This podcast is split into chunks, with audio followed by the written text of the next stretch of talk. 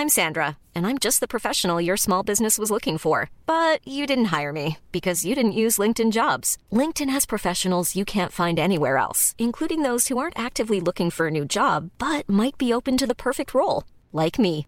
In a given month, over 70% of LinkedIn users don't visit other leading job sites. So if you're not looking on LinkedIn, you'll miss out on great candidates like Sandra. Start hiring professionals like a professional. Post your free job on linkedin.com/people today.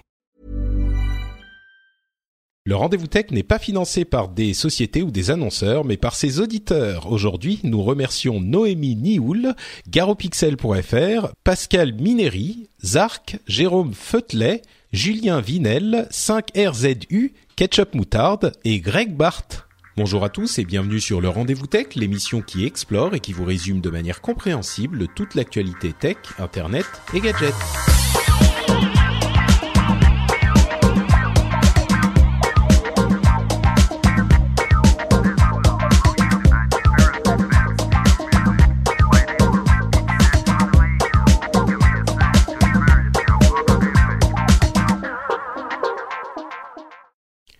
Bonjour à tous et bienvenue dans le Rendez-vous Tech épisode 200. Bon sang, déjà 200 épisodes. Euh, évidemment, on allait faire un petit truc un petit peu spécial pour ce 200e épisode, mais avant ça, la présentation d'émission. Je suis Patrick Béja et dans le Rendez-vous Tech, on vous parle de toute l'actu tech, internet et gadgets toutes les deux semaines avec des invités de qualité. Et aujourd'hui, donc, pour fêter ce 200e épisode, on revient aux sources avec euh, bah, Jeff qui est là régulièrement quand même. Comment ça va, Jeff? 200, 200, 200, 200. Ouais, super, euh, super excité d'être là. Merci de m'avoir sorti du placard. Enfin, non, pas franchement du placard, parce que ça fait quand même un petit mois que j'étais ici. Mais, mais en tout cas, très très heureux de retrouver mon collègue estimé, ami des, de nos débuts. C'est vrai, Yann, Yann. Allais. Et, et là aussi, comment ça va Yann Bienvenue, retour à la maison au Bercail. Euh, bah écoute, euh, ça me fait vachement plaisir d'être là. J'aurais préféré être en meilleure forme. Là, je me suis réveillé ce matin avec 42 fièvres, mais, Oh, euh, mais je pouvais pas manquer ça. Je me, dis- je disais ça, que t'avais donc, euh. l'air- t'avais l'air un petit peu euh, déprimé. Je me suis dit, ah, zut, ça lui, ça le déprime de venir dans l'émission. Non, c'est juste que t'es malade comme un chien. Non, non, du tout. Euh, je suis malade comme un chien, mais euh, je suis complètement drogué là, donc je devrais au moins tenir une heure et demie. C'est bien, ça va nous faire une émission distrayante alors. C'est- oh, On tu va vois, dire ça. euh, shooté comme tu l'es, je suis sûr que tu vas nous faire euh, des prédictions à peu près aussi exactes que celles que tu nous faisais à l'époque. On aura. Ah, tu seras surpris, tu seras surpris. J'ai j'ai réécouté d'anciens épisodes là pour remarquer le coup des 200 et euh, j'ai j'ai déper- j'ai déterré quelques perles rares quand même. C'est vrai En termes de prédiction. Bon, Ouais, écoute, tu verras. Et ben justement, on va avoir. Alors, on a un épisode qui va être une première partie normale euh, et une deuxième partie avec un petit coup de nostalgie. Euh, vous allez voir, on vous a préparé euh, déjà les résultats du sondage euh, qu'on a qu'on a euh, fait depuis deux semaines. Euh, Il y a quelques résultats intéressants, quelques trucs marrants. Et puis on a demandé aux auditeurs de nous dire euh, quels étaient leurs moments marquants dans l'émission. Euh, on a quelques petits passages audio effectivement qui euh, qui et pour donner le ton, tiens d'ailleurs, je vais essayer d'en faire de vous en faire écouter un. Alors tout de suite, je vais faire ça. 3 2 1 Euh, je- J'ai l'impression d'être le seul à le penser, mais je suis d'accord avec moi-même, c'est l'essentiel. Voilà, vous l'avez entendu, je suis d'accord avec moi-même, c'est l'essentiel, c'est la chose importante dans l'émission. C'est tellement toi. Un grand merci à Caso, euh, David. Mais c'est profond, mais c'est profond parce Mais que oui. c'est vrai à la fin. C'est ça, Il au faut- final, si tu n'es pas a- d'accord avec toi-même existentiellement, c'est que ça devient compliqué. où vas-tu on, on se rend compte que les fondations de l'émission sont saines, mais vous allez voir, on a quelques autres extraits qui devraient être euh, rigolos aussi en fin d'émission. Là, c'est un petit teasing, Euh, mais on va avoir un épisode euh, bah, finalement avec beaucoup de news intéressantes, avec notamment le fait que Windows 10 euh, arrive sur ARM dans pas trop longtemps. On a la l'explosion en vol de Pebble, qui était le plus gros Kickstarter de l'histoire à son époque. Euh, on aura peut-être quelques quelques remarques intéressantes euh, de Jeff sur l'écosystème des startups en général. On a plusieurs news euh, du du même type. On verra ce qu'il peut en dire depuis la Silicon Valley en, en bon investisseur qu'il est. Euh, et puis euh, bon, plein de petites news comme d'habitude. Avant ça, je voudrais juste préciser un petit truc. Je sais pas si vous avez euh, remarqué, chers auditeurs, mais les logos des émissions ont changé. On est, euh, on est, on a eu un gros travail avec Jérôme de on a repensé entièrement l'identité graphique des émissions, les logos des émissions et, et a, amené une cohérence aux, aux différentes émissions que je produis. Alors c'était c'était sympa, on a eu des réactions des auditeurs. Certains aiment bien, certains ont des remarques à faire. Dans, dans l'ensemble, je pense que c'est pas mal, mais en tout cas, ça laisse pas froid. J'espère que ça vous plaira aussi. Vous pouvez aller découvrir ça petit à petit dans les semaines à venir. Ils vont s'installer dans toutes les émissions. Donc et on aura, on en parlera peut-être dans le prochain épisode avec Jérôme. On va voir ce qu'on va faire. On aura un, un, épisode de Noël un petit peu particulier, mais j'y reviendrai un petit peu plus tard. Pour le moment, on ne manque pas à la tradition, hein, comme toujours, le rendez-vous tech. On couvre l'actu tech du moment. Et je ne pouvais pas rêver meilleur euh, co-animateur que Jeff et Yann, mes camarades du début déjà il y a euh, sept ans euh, de, de, ça quand on s'est lancé pour couvrir tout ça. sept ans. Ouais, non mais vous vous rendez compte hein, quand même. Bon, on va avoir la séquence nostalgie. Vous inquiétez pas, on va y venir. Avant ça, un sujet qui aurait pu être euh, dans les les, les premiers épisodes. On parle de Windows, bon sang. Voilà, de la vraie tech, euh, des trucs euh, bien costauds. Windows et son arrivée sur les processeurs ARM annoncé par Terry Myerson. Alors Windows 10, pour ceux qui ne le savent pas, euh, ne tourne pas sur les processeurs ARM. C'est quoi les processeurs ARM C'est les processeurs qu'on va trouver dans les appareils mobiles, c'est-à-dire les téléphones, les tablettes les plus mobiles.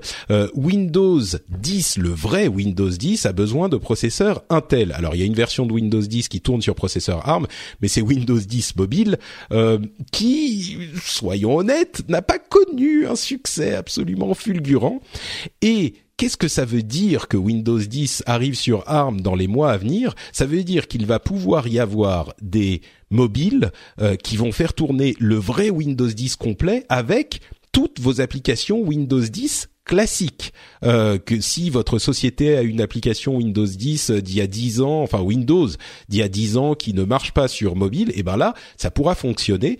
On a eu euh, pas mal de personnes qui nous l'ont signalé sur le Reddit cette news. Hein, bien sûr, elle a enflammé les, les foules, euh, comme des vignerons, Notmika, etc. nous ont nous ont euh, mis des petits liens sur ce sujet.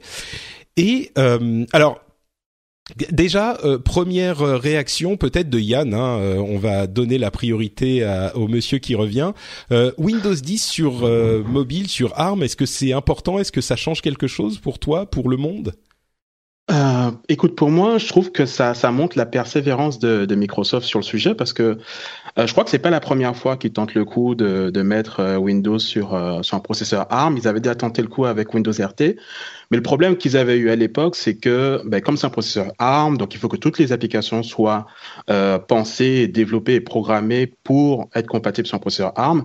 Et forcément, ben, tous les third parties n'ont pas embarqué. Donc bien évidemment, il y avait la suite Office qui était compatible, mais ça restait des produits Microsoft. Si tu voulais jouer à World of Warcraft sur euh, Windows RT, c'était pas possible si ce n'est si à moins que Blizzard ait euh, fait le port. Et puis c'était la même problématique pour tout l'écosystème en fait. Bah, c'est ça, Windows RT, c'était pas le vrai Windows quoi. Ouais, ben c'était c'était un peu ce qu'ils font là. Euh, la, la, seule différence, et c'est une grosse différence, c'est que cette fois-ci Windows 10, euh, euh, je sais plus comment ils l'ont appelé là, c'est cette update, la la, Creators Update. Edition. Creators Update, ouais, qui arrive en début d'année prochaine. Voilà, la seule différence, c'est qu'ils ont mis un émulateur x86 dedans. Et ça, ça fait toute la différence. Ça fait que si jamais on installe une application tierce qui n'a pas été touchée par euh, le concepteur, l'émulateur va embarquer et vous permettre de réutiliser votre application euh, comme si vous étiez sur un, Windows 10 euh, natif. Donc ça, c'est énorme. ça, ça permet donc de bénéficier de l'autonomie, la, la, très bonne autonomie qu'on a sur des processeurs ARM et aussi de bénéficier de l'écosystème qu'on a sur un Windows 10 euh, classique. Donc c'est un, un, move. Euh, maintenant, il faut voir s'ils arrivent à transformer l'essai. On sait tous que rouler sur un émulateur, c'est pas forcément aussi rapide que du natif. Donc je suis curieux. Euh, et puis je salue l'initiative de Microsoft là, de, de, de, retenter le coup. Ils ont fait de beaucoup avec Surface qui, euh, qui perce bien. Donc pour la prochaine itération, ils vont nous sortir un, un truc encore plus impressionnant. Je, je regarde, j'observe. Bah, c'est vrai que euh, les processeurs euh, Intel, Intel sur lesquels euh, fonctionne Windows classique, Windows 10 en général, et ben en fait Intel a abandonné l'idée de faire des processeurs vraiment bons en consommation d'énergie. Donc on ne peut se reporter que sur ARM et puis surtout les processeurs ARM aujourd'hui sont peut-être suffisamment puissants pour faire tourner des vraies applications. On sait que les mobiles ont presque la puissance d'un gros d'un gros ordinateur classique. alors Jeff, j'imagine que euh, faire tourner Office euh, Office euh, sur ton enfin Excel sur ton petit téléphone Windows 10, c'est pas forcément le but mais en version continuum, c'est-à-dire brancher un téléphone sur un clavier externe et un écran externe, là pour le coup, ça devient envisageable, non?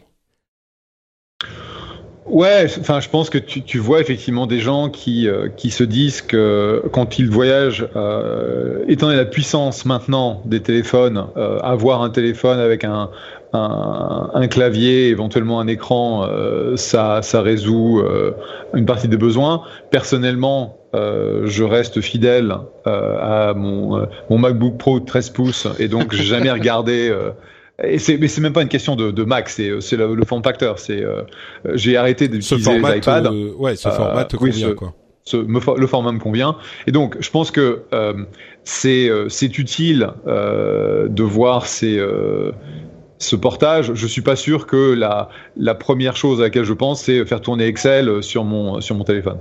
Bah, le truc, c'est que on voit euh, et on voit dans les semaines, les épisodes qui ont précédé, à quel point le secteur de euh, des professionnels euh, est le secteur de croissance de l'informatique encore aujourd'hui, qui est en recul par rapport au mobile ces, ces derniers mois, ces dernières années. Les, et les, là, on peut avoir des applications, effectivement, ce dont on parlait déjà avec la présentation de Continuum, euh, donc la possibilité de brancher des machins sur son téléphone pour avoir un vrai ordinateur, entre guillemets, sur le téléphone. Le problème, c'est que Windows 10 Mobile, personne développait pour Windows 10 Mobile, et là, même plus besoin de développer pour. Les applications mhm. de Windows sont déjà présentes, donc peut-être que ce fantasme d'avoir uniquement le mobile comme euh, ordinateur principal pourrait être réalisé. Mais alors, comme tu le disais, Yann, c'est vraiment une persévérance de bulldog de Microsoft qu'on leur connaît. Hein. Si ça marche pas du premier coup, ni du deuxième, ni du cinquième, eh ben ça marchera au dixième. Euh, et donc là, c'est encore un nouvel essai pour essayer pour pour essayer de réaliser ce ce fantasme de la machine unique euh, euh, mobile, quoi. Mais est-ce que ça marchera? On ne sait pas. Mais en tout cas, c'est un grand pas dans cette direction. Ouais, absolument. Ouais. On, donc, euh, enchaînons avec euh, la grosse nouvelle de Pebble qui a été euh, acquis par racheté par Fitbit, qui pose beaucoup de questions sur euh, plein de choses différentes et d'emblée, euh, je vais demander à Jeff si tu peux vraiment commenter ce genre de choses parce que tu étais euh, investisseur dans Fitbit à, à l'origine, c'était l'une des boîtes dans lesquelles tu as investi oui. à son à son début. Est-ce que tu es encore impliqué dans le truc? Est-ce que tu peux commenter ou est-ce que c'est Non, non je, peux, je peux commenter au sens où j'ai je je n'ai strictement depuis que Fitbit est, est passé sur les marchés publics donc en, en juin 2015, j'ai arrêté toute implication euh, dans la boîte. Donc euh, euh, j'ai appris la nouvelle, comme toi, d'abord la rumeur du, du rachat de, de, des assets de Pebble. C'est-à-dire que Fitbit n'a pas racheté Pebble en tant que compagnie.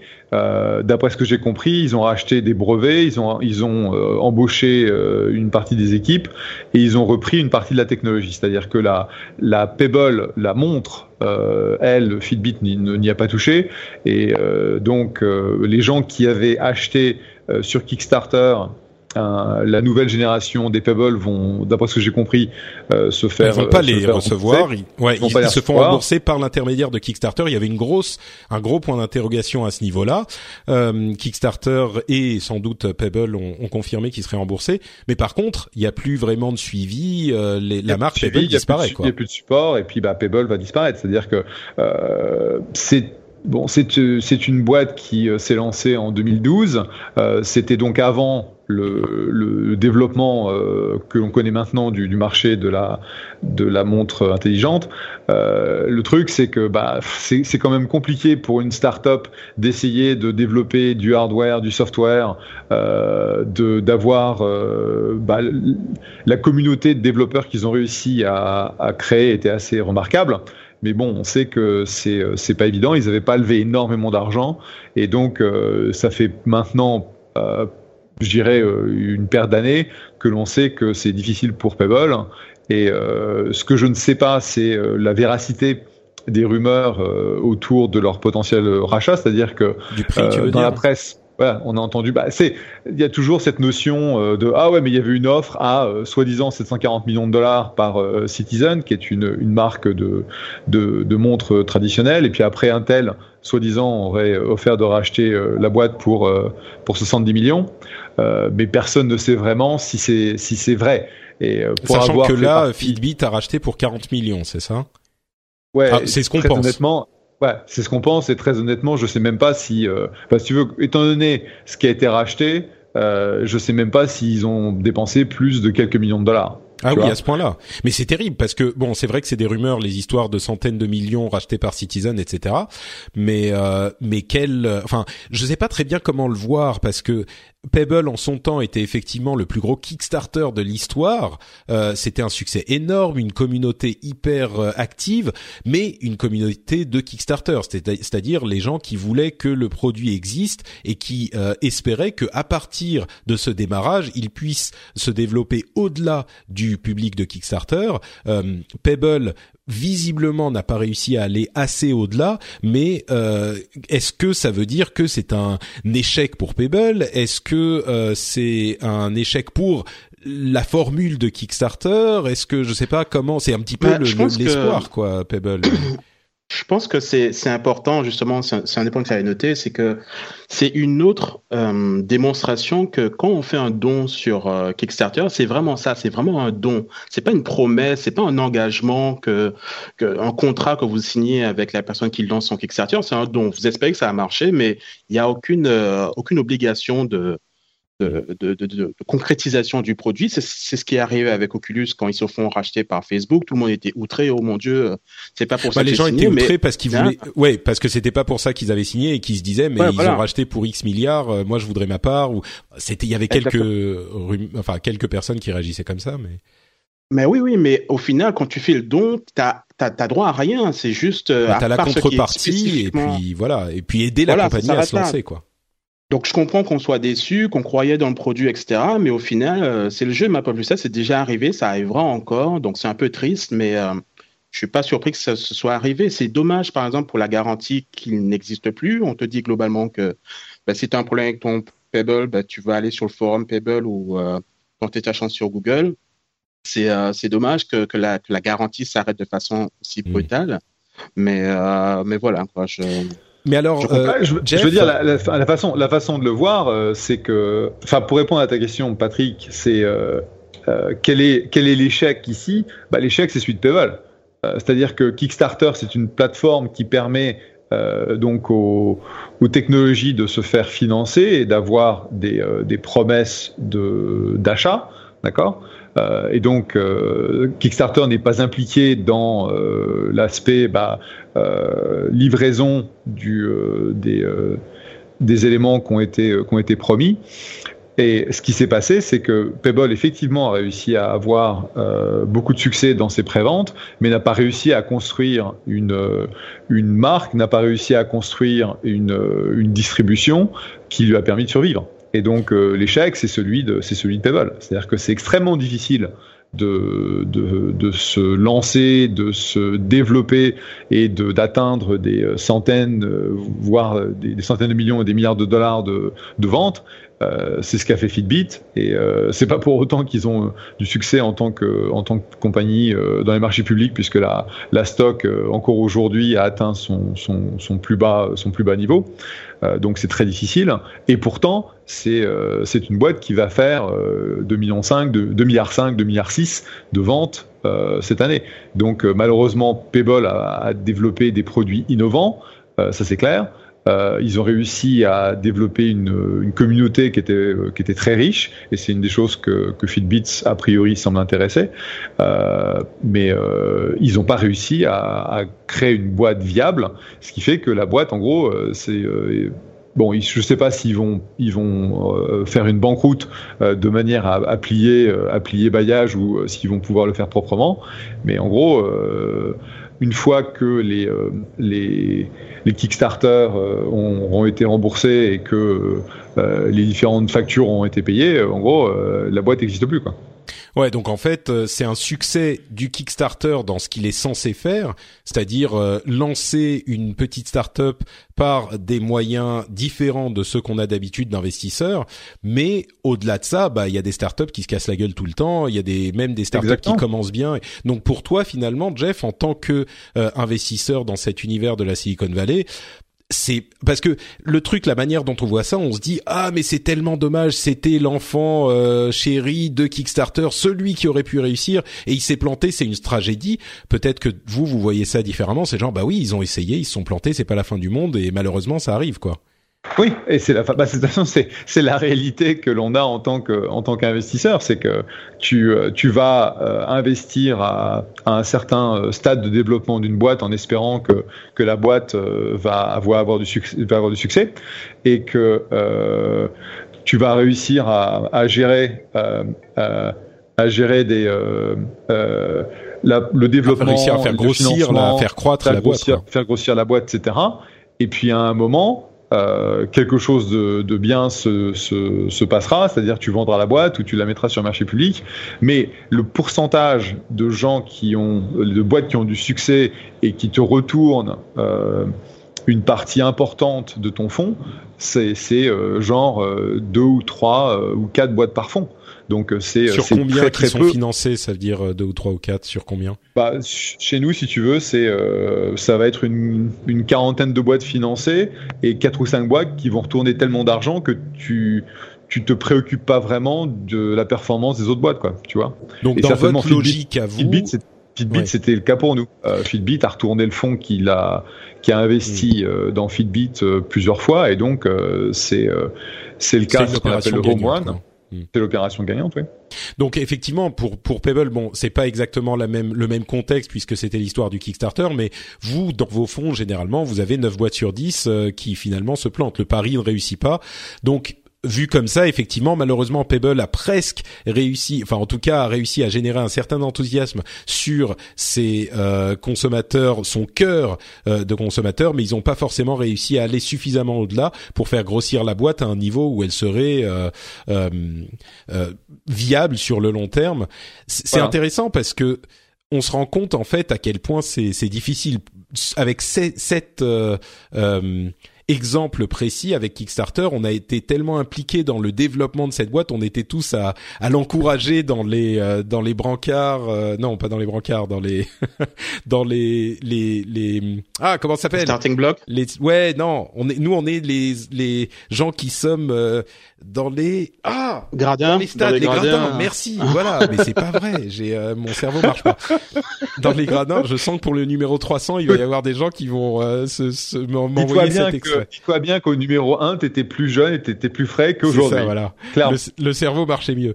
Euh, et donc, pour, enfin, pour revenir pour revenir là-dessus, c'est c'est la vie euh, des entrepreneurs, c'est la vie des VC. Et ce qui est toujours difficile, c'est que tu vas avoir des entreprises qui vont décoller, qui vont très bien marcher, et où tu te dis euh, ça va, ça va, ça va vraiment. Euh, en gros, j'ai un, j'ai une boîte gagnante, j'ai une boîte gagnante, et puis peut-être deux ans ou trois ans plus tard, la boîte fait faillite, quoi. Mmh, Parce que c'est sur du, du, très long terme. et c'est très difficile de savoir ou de prédire comment ça va se passer. C'est c'est pour ça que dans nos, dans nos fonds, tu vas avoir des tonnes de boîtes qui, euh, à un moment, étaient euh, euh, marchaient très fort et étaient les favorites du marché, et puis quelques quelques années plus tard, elles ont complètement disparu, elles ont fait faillite et elles ont perdu des centaines de millions de dollars pour, pour les investisseurs. Bah justement, à ce propos, euh, alors on espère que euh, l'esprit et peut-être même les montres de Pebble vivront dans la marque Fitbit, peut-être qu'ils serviront de, de ces euh, technologies pour sortir leur propre montre connectée, hein, peut-être, on verra. Mais dans l'esprit de, il y a des boîtes qui marchent bien et puis qui finalement marchent plus très bien. on a GoPro qui est en train de licencier plus de 200 personnes, qui réduit sa, sa force de travail de 15% et qui qui ferme certains de ses départements, qui a des, des coûts de restructuration de 33 millions de dollars, etc. Donc GoPro peut-être qui a besoin de faire le ménage un petit peu. C'est vrai qu'ils avaient beaucoup grossi très vite. Magic Leap, la boîte dont certains d'entre vous se souviendront, on en parle depuis un ou deux ans comme le truc révolutionnaire qui va vous projeter de l'image de réalité augmentée dans les yeux avec des trucs bizarres et dont personne ne savait exactement ce qu'il faisait, mais dont tous les investisseurs de la Silicon Valley euh, euh, mettaient de l'argent. Enfin, les investisseurs, il y avait Google, machin, tout le monde mettait de l'argent dedans. Ils avaient genre je sais plus combien de milliards, un milliard et demi, je crois, d'investissement. Milliard et demi, ouais. Euh, donc c'était complètement fou et personne n'avait jamais rien vu. Et ben maintenant on entend dire que euh, finalement le produit serait pas exactement ce qu'on a vu sur les vidéos, que les vidéos c'était un truc fait par Weta, les studios de euh, d'images de synthèse. Alors ça, ça, sur ce coup, je crois qu'on était à peu près tous d'accord. Tout le monde disait bah, c'est du pipeau ce truc. Et en fait le problème serait qu'ils ont la technologie qui fonctionne, mais pour générer ces images et ce, ce, ce projecteur qui projette les trucs dans les les yeux, donc qui, qui réduit la taille de l'appareil qu'on porte normalement, et eh ben ils ont besoin d'un truc de la taille d'un frigo. Ils n'ont pas réussi à ah. le réduire assez pour le mettre sur ta tête déjà. enfin, ils se disent à terme ça ça fera à peu près la taille d'un casque de réalité virtuelle normal, donc euh, c'est rien. Bon, on sait pas, tout ça c'est des rumeurs, mais euh, visiblement c'est pas pour tout de suite le projet euh, tel qu'il était décrit dans les euh, dans les fantasmes fiévreux des technophiles que que nous aurions pu être. Cyanogen est en train de fermer ses portes aussi. Viadeo placé en redressement judiciaire. Bon là je le je le dis parce que c'est une société française. on a eu un rapport selon lequel la scène tech européenne serait en train d'atteindre les 13,6 milliards de euh, financement en 2016. Euh, on était à 12,6 milliards en 2015. On parle en dollars en l'occurrence, euh, et c'est cinq fois plus qu'en 2011, ce qui est pas mal. Mais le gros problème, visiblement pour la scène européenne, c'est le manque de financement au, deuxième ou troisième stade qui font que les sociétés n'arrivent pas à continuer à croître, peut-être au-delà de ces premiers stades, comme on les a vus avec Pebble ou d'autres. Euh, je me demandais si tu avais un commentaire, Jeff, euh, encore une fois avec ta position spécifique, d'une part sur les volumes, euh, sur les sommes, et puis sur l'analyse que bah on a de, l'argent pour commencer un petit peu, mais après il faut encore de l'argent pour alimenter la croissance de ces petites boîtes. est-ce que c'est l'analyse que tu fais ou est-ce que c'est c'est je sais pas ce que tu ce que tu en penses de ce cette estimation bah, c'est euh, donc pour euh, pour mettre les choses en, comparaison, euh, je crois que en 2016 on sortira à peu près 50 milliards de dollars en, en funding ici aux États-Unis. Donc c'est pas c'est pas beaucoup plus, euh, que l'Europe, c'est euh, c'est juste euh, quatre quatre fois plus. ah, c'est surprenant quand même. J'aurais pensé que ça serait plus que quatre fois plus. C'est pas. Alors, faut que je faut que je j'ai peut-être pas forcément mes chiffres hmm. justes. Donc si il est possible que ce soit, tu vois, c'est quatre fois ou peut-être fois cinq fois. Faut que je regarde. En gros, j'essaie de hmm. voir. Mais c'est pas, pas 15 fois, 20 pas, fois. C'est pas 15 fois plus, ouais. Hmm. ça reste. je vais essayer de voir. Et donc, euh, effectivement, ça s'est énormément développé en, en Europe euh, sur les, euh, les, cinq, dernières, euh, cinq dernières, années. Donc ça, c'est super positif. Le fait de dire, bon, euh, le problème, c'est que on sait pas, on sait pas financer les boîtes au-delà de, de l'amorçage. je pense que c'est c'est vrai, mais c'est pas le truc qui m'inquiète le plus parce que le, les investisseurs US euh, les gens qui vont investir donc euh, dans les tours de financement de type euh, growth, comment ça donc croissance. merci les, au niveau croissance n'ont pas de problème à investir en Europe dans les boîtes qui ont qui se sont développées, qui se sont prouvées. Donc aujourd'hui, pour moi, ce que j'ai vu, donc, puisque je reste en contact avec mes collègues européens, même si j'investis pas moi en Europe, c'est que euh, il y avait un problème au niveau amorçage et ça, ça a été relativement bien euh, euh, géré par bah, l'arrivée de plein de fonds similaires à Softec, mais dans les différents pays européens. Après, tu vas avoir un certain nombre de fonds qui vont leur donner donc le, premier gros tour de financement de type capital risqueur. tu vas avoir des acteurs locaux dans les différents pays. Tu vas avoir quelques acteurs pan-européens euh, tels que Index Ventures, tels que Axel Europe, tels que Atomico. Et puis après, tu vois, c'est à ce moment-là, donc pour tout ce qui est ce qu'on appelle le Series B ou le Series C, qui sont des tours plus gros et euh, qui sont des tours qui sont faits vraiment pour pour gérer la croissance des boîtes. Euh, c'est là où typiquement l'Europe a du mal, puisque il n'y a pas énormément de, fonds euh, de plusieurs milliards comme on va trouver très très souvent en, aux États-Unis. Mais des acteurs comme Inside Venture Partners ou IVP, qui, gèrent plusieurs milliards de dollars dans, dans, dans leur fonds de capital risque, vont investir en Europe sans trop de problèmes. Donc je pense que c'est euh, si aujourd'hui il y a des limitations, euh, ça reste un dans la dans la capacité des boîtes à trouver donc des, le, tour qui va être entre euh, le tour que je fais localement dans mon pays ou en Europe et le tour qui va être géré par les investisseurs US, donc un, série un série B.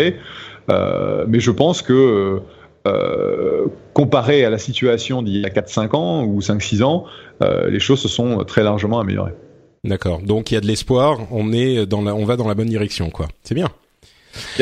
Tu vois, juste pour répondre à, la question, euh, euh, donc euh, KPMG a publié des chiffres. en Q3, donc il y avait eu 15 milliards de funding en, aux États-Unis et il y avait eu 2,3 en Europe. Donc tu vois, c'est un ratio de en gros 1 à 5 qui, qui n'est pas pour un trimestre. Hein, ouais pour un trimestre. Et donc, si, en gros, tu multiplies parce que les, les, euh, tu vois, les, les, chiffres sont, sont plus ou moins constants. Donc, euh, tu vas te retrouver, en gros, avec un, un, ratio de, de 1 pour 4 ou 5, euh, ce qui, ce qui n'est pas ridicule, étant donné que le marché US est quand même extrêmement développé. Quoi.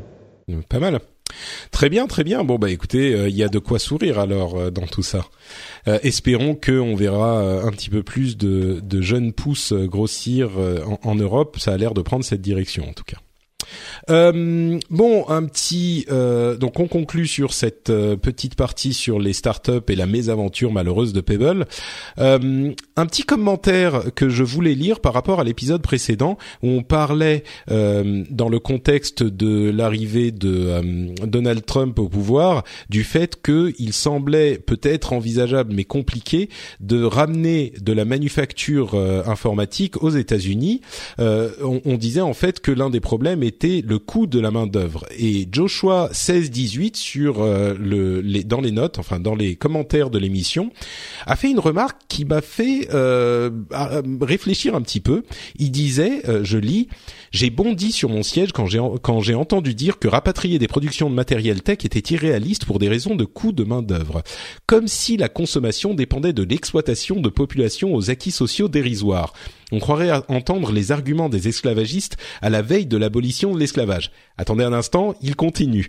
Euh, forcément que si on si fait travailler des ricains plutôt que des noix, je cite hein, verbatim, ça va se répercuter sur le prix final du produit. Mais il existe des moyens d'y faire face. Faire marcher la planche à billets pour donner plus d'argent à la population, mm, ok, ou mettre en place une meilleure répartition des richesses, ok, richesses qui n'ont d'ailleurs jamais été aussi centralisées qu'aujourd'hui. Là, on est encore un petit peu dans la politique, mais on continue à avancer peut-être un petit peu plus dans le philosophique. Là, c'est moi qui commente, mais il dit de plus, je pense qu'une réduction de la consommation au profit d'une politique responsable du point de vue social et écologique. Euh, les klaxons euh, de la Silicon Valley nous font entendre leur euh, réaction. donc, du point de vue social et écologique, ne serait pas néfaste. Global, globalement, plutôt que changer de téléphone tous les un ou deux ans, on pourrait payer plus cher le matériel, mais le changer moins régulièrement. Ça ralentirait la progression de l'humanité, certes, mais il devient, urgent de faire de l'écologie et du social, sinon on ne survivra pas. Comme on dit, qui croit, celui qui croit à une croissance permanente est soit fou, soit économiste. Alors, euh, j'ai trouvé ça hyper intéressant parce que moi, je, prenais, enfin, et je prends toujours comme euh, une sorte d'acquis que, bah oui, donc on produit au moins cher et euh, on est, on, consomme les trucs et on va aller chercher les trucs moins chers.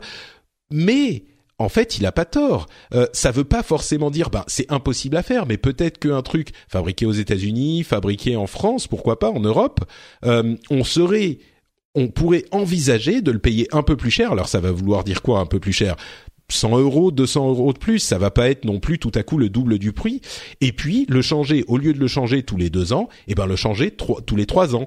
Donc je dis pas que ça va se produire. Je sais qu'il y a des dynamiques de marché qui font euh, que essaye d'aller vers le moins cher, le machin. Mais ce que ce qui, m'a intéressé dans ce commentaire, c'est l'idée de se dire mais oui, mais il n'y a pas une fatalité dans cette histoire. On peut peut-être s'arrêter une seconde, y réfléchir plutôt que de l'accepter comme une euh, une valeur absolue, une vérité absolue, et se dire si jamais on essayait, peut-être que on pourrait ramener effectivement des euh, euh, chaînes de production, des usines, des dans nos pays. Et il y a des gens qui pourraient être intéressés. On sait qu'il y a des effectivement des, des des gens qui n'ont pas de travail et qui pourraient être intéressés par l'idée, oui, d'aller travailler à la chaîne dans une usine euh, euh, Foxconn à la française, avec des conditions spécifiques bien sûr qui feraient que ça ferait augmenter le prix du produit. Mais pourquoi pas Ça serait bon pour l'environnement, ça serait bon pour euh, l'économie locale. on achète bien des légumes locaux. Peut-être acheter des produits tech locaux. Je dis pas que ça va se produire, mais c'était intéressant ce commentaire de Joshua parce qu'il m'a, il m'a arrêté dans mes dans mes mes idées reçues quoi. Est-ce que je, je rêve? Je sais pas, Yann, ça te parle ce genre de truc ou? non, pas du tout. C'est vrai? Oh là là, mais quel rabat-joie moi, je partais non, mais euh, non, mais je trouve ça beau ce qu'il dit, mais ça, frise quand même le communisme. C'est-à-dire que dans, dans, un dans un dans un pays où tu vas avoir énormément de concurrence, où, où, tout est basé vraiment sur la consommation. Regardez le dernier produit, regardez comment il est plus performant, les keynotes, les ceci, les cela.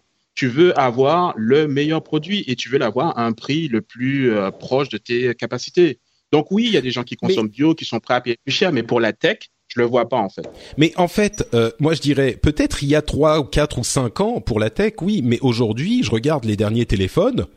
Bon, euh, moi je, je, veux bien peut-être garder le mien un an de plus si ça peut aider l'économie locale. Et comme tu le dis, on achète du bio, du machin. Il y a des mouvements d'achat locaux euh, bon, c'est encore une fois de l'agriculture, mais moi, euh, je suis plus prêt à acheter ma tomate locale que la tomate, même si je la paye, euh, tu vois, 50% plus cher, quoi. Je dis n'importe quoi. Mais, tu vas pas la payer 50 plus cher si elle est faite, si elle est faite au, au, 15e arrondissement de Paris. C'est ça, ça, va, ça, va, ça sera pas un facteur x2, ce sera un facteur au moins x6, x7. Ah mais je suis pas convaincu. Si tu veux. écoute, on verra. Ouais. Euh, Jeff, toi, c'est, j'imagine que dans ton dans ton environnement, c'est une, euh, c'est presque de la euh, du blasphème de, de, de dire on va ralentir la. Non, c'est pas, c'est pas c'est pas du blasphème au sens où si tu si tu essaies d'analyser et une fois de plus je veux pas je veux pas faire de la politique sur le rendez-vous tech même si on l'a fait la dernière fois si tu analyses fondamentalement pourquoi est-ce qu'on se retrouve avec Trump en tant que, que président, euh, futur président des États-Unis. C'est euh, en gros euh, ce que Joshua euh, expliquait, c'est que quand, à partir du moment où tu vas avoir des millions et des millions d'Américains qui sont complètement à la traîne au niveau économique, qui ont l'impression que le l'establishment ne les écoute pas, ne les représente pas. Euh, bah, ils vont croire en, en quelqu'un qui n'a aucune expérience, aucun track record et surtout euh, une, une, une, propension à tweeter plus vite que son ombre. Euh, en se disant il va amener, euh, il va créer des jobs et il va, il va changer ma situation personnelle parce que quand tu n'arrives pas à, dire qu'il y a un donner à manger, ça veut dire qu'il y a un besoin là. Est-ce que quand tu n'arrives pas à donner à manger à tes gamins euh, tous les jours, je veux dire, tu penses pas à autre chose. Hein. Hmm. Donc et c'est et c'est même pas une question de est-ce que je peux me permettre le dernier téléphone euh, en, vogue, etc. C'est des besoins qui sont euh, beaucoup plus euh, basiques que ça. Et, donc c'est un souhait qui, ne fonctionne pas dans une, société de consommation. Comme le disait Yann, de toute façon, on est, on est fait, on est programmé par, par le marketing, par la télé, par les pubs, pour vouloir les derniers gadgets, etc., etc. Et en gros, le problème de rapatrier des, euh, des jobs euh, de, de, type manufacturing euh, dans, aux États-Unis, c'est que de toute façon, si on rapatrie ces jobs, ce sera, ce sera sous forme de robots. C'est-à-dire que les, si, si, on regarde la, la façon d'être compétitif, de manière à avoir une, et aujourd'hui la balance des paiements américaine est, est très déficitaire, donc on continue à, à importer plus qu'on exporte. Euh, oui, mais alors justement, est-ce que la manière de d'être compétitif, ça pourrait pas être de dire, bah nous on fabrique aux États-Unis, ou on fabrique en France, ou on fabrique en Allemagne, on fabrique en Europe. Donc oui, ça coûte. Euh, 200 euros plus cher, mais peut-être que les gens seraient prêts à payer ça et à changer moins souvent. Non, tu crois pas? Non, ça je crois pas. C'est euh, par définition le. Je pense, je pense que tu, bon, tu auras des gens qui le qui le feraient peut-être. Euh, par, mais si ça suffit pour les tomates, ça suffira peut-être pas pour financer des. Mais, mais, typiquement, mais typiquement, quand tu fais ça, euh, tu fais ça en parallèle d'une d'un système euh, qui va en, qui va empêcher la libre circulation des biens et tu vas tu vas coller des taxes euh, monstrueuses sur les biens extérieurs qui vont en gros les mettre au même niveau que les biens les biens locaux.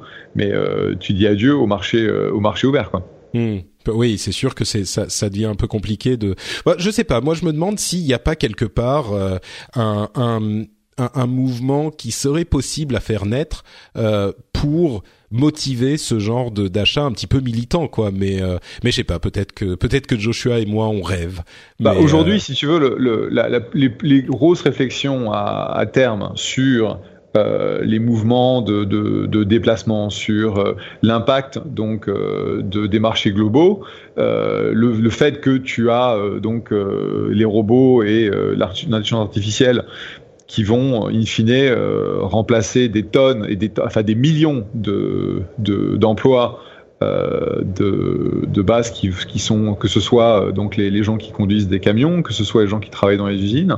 Euh, in fine, euh, tu vois, ce matin, mm. je voyais la boîte, enfin la, la une voiture Uber passait sous mon euh, euh, sous ma sous ma fenêtre et c'était une de, de ces fenêtres de ces c'était une une de ces voitures automatiques euh, où le le conducteur ne fait rien donc, euh, il est bah, juste assis là, mais il conduit pas quoi. Il est juste assis là, il, il conduit pas et puis il intervient si jamais il y a quelque chose. Je veux dire, c'est pas c'est pas loin cette hmm. cette réalité. Ça voudrait dire le, que une partie du parc Uber n'a pas besoin de de, de chauffeur traduire ça dans ce futur euh, de, de, Uber euh, sans conducteur, ça voudrait dire commander un Uber avec conducteur alors qu'il y a le Uber sans conducteur à côté, juste pour le principe de dire je vais vouloir soutenir tel type d'activité plutôt que tel autre. Euh, effectivement, par exemple, un petit peu, ouais. ou dire, ou dire, j'ai pas, j'ai pas confiance dans le, dans la, la partie automatique, euh, mm. intelligence, artificielle, donc euh, je veux un, je veux un conducteur.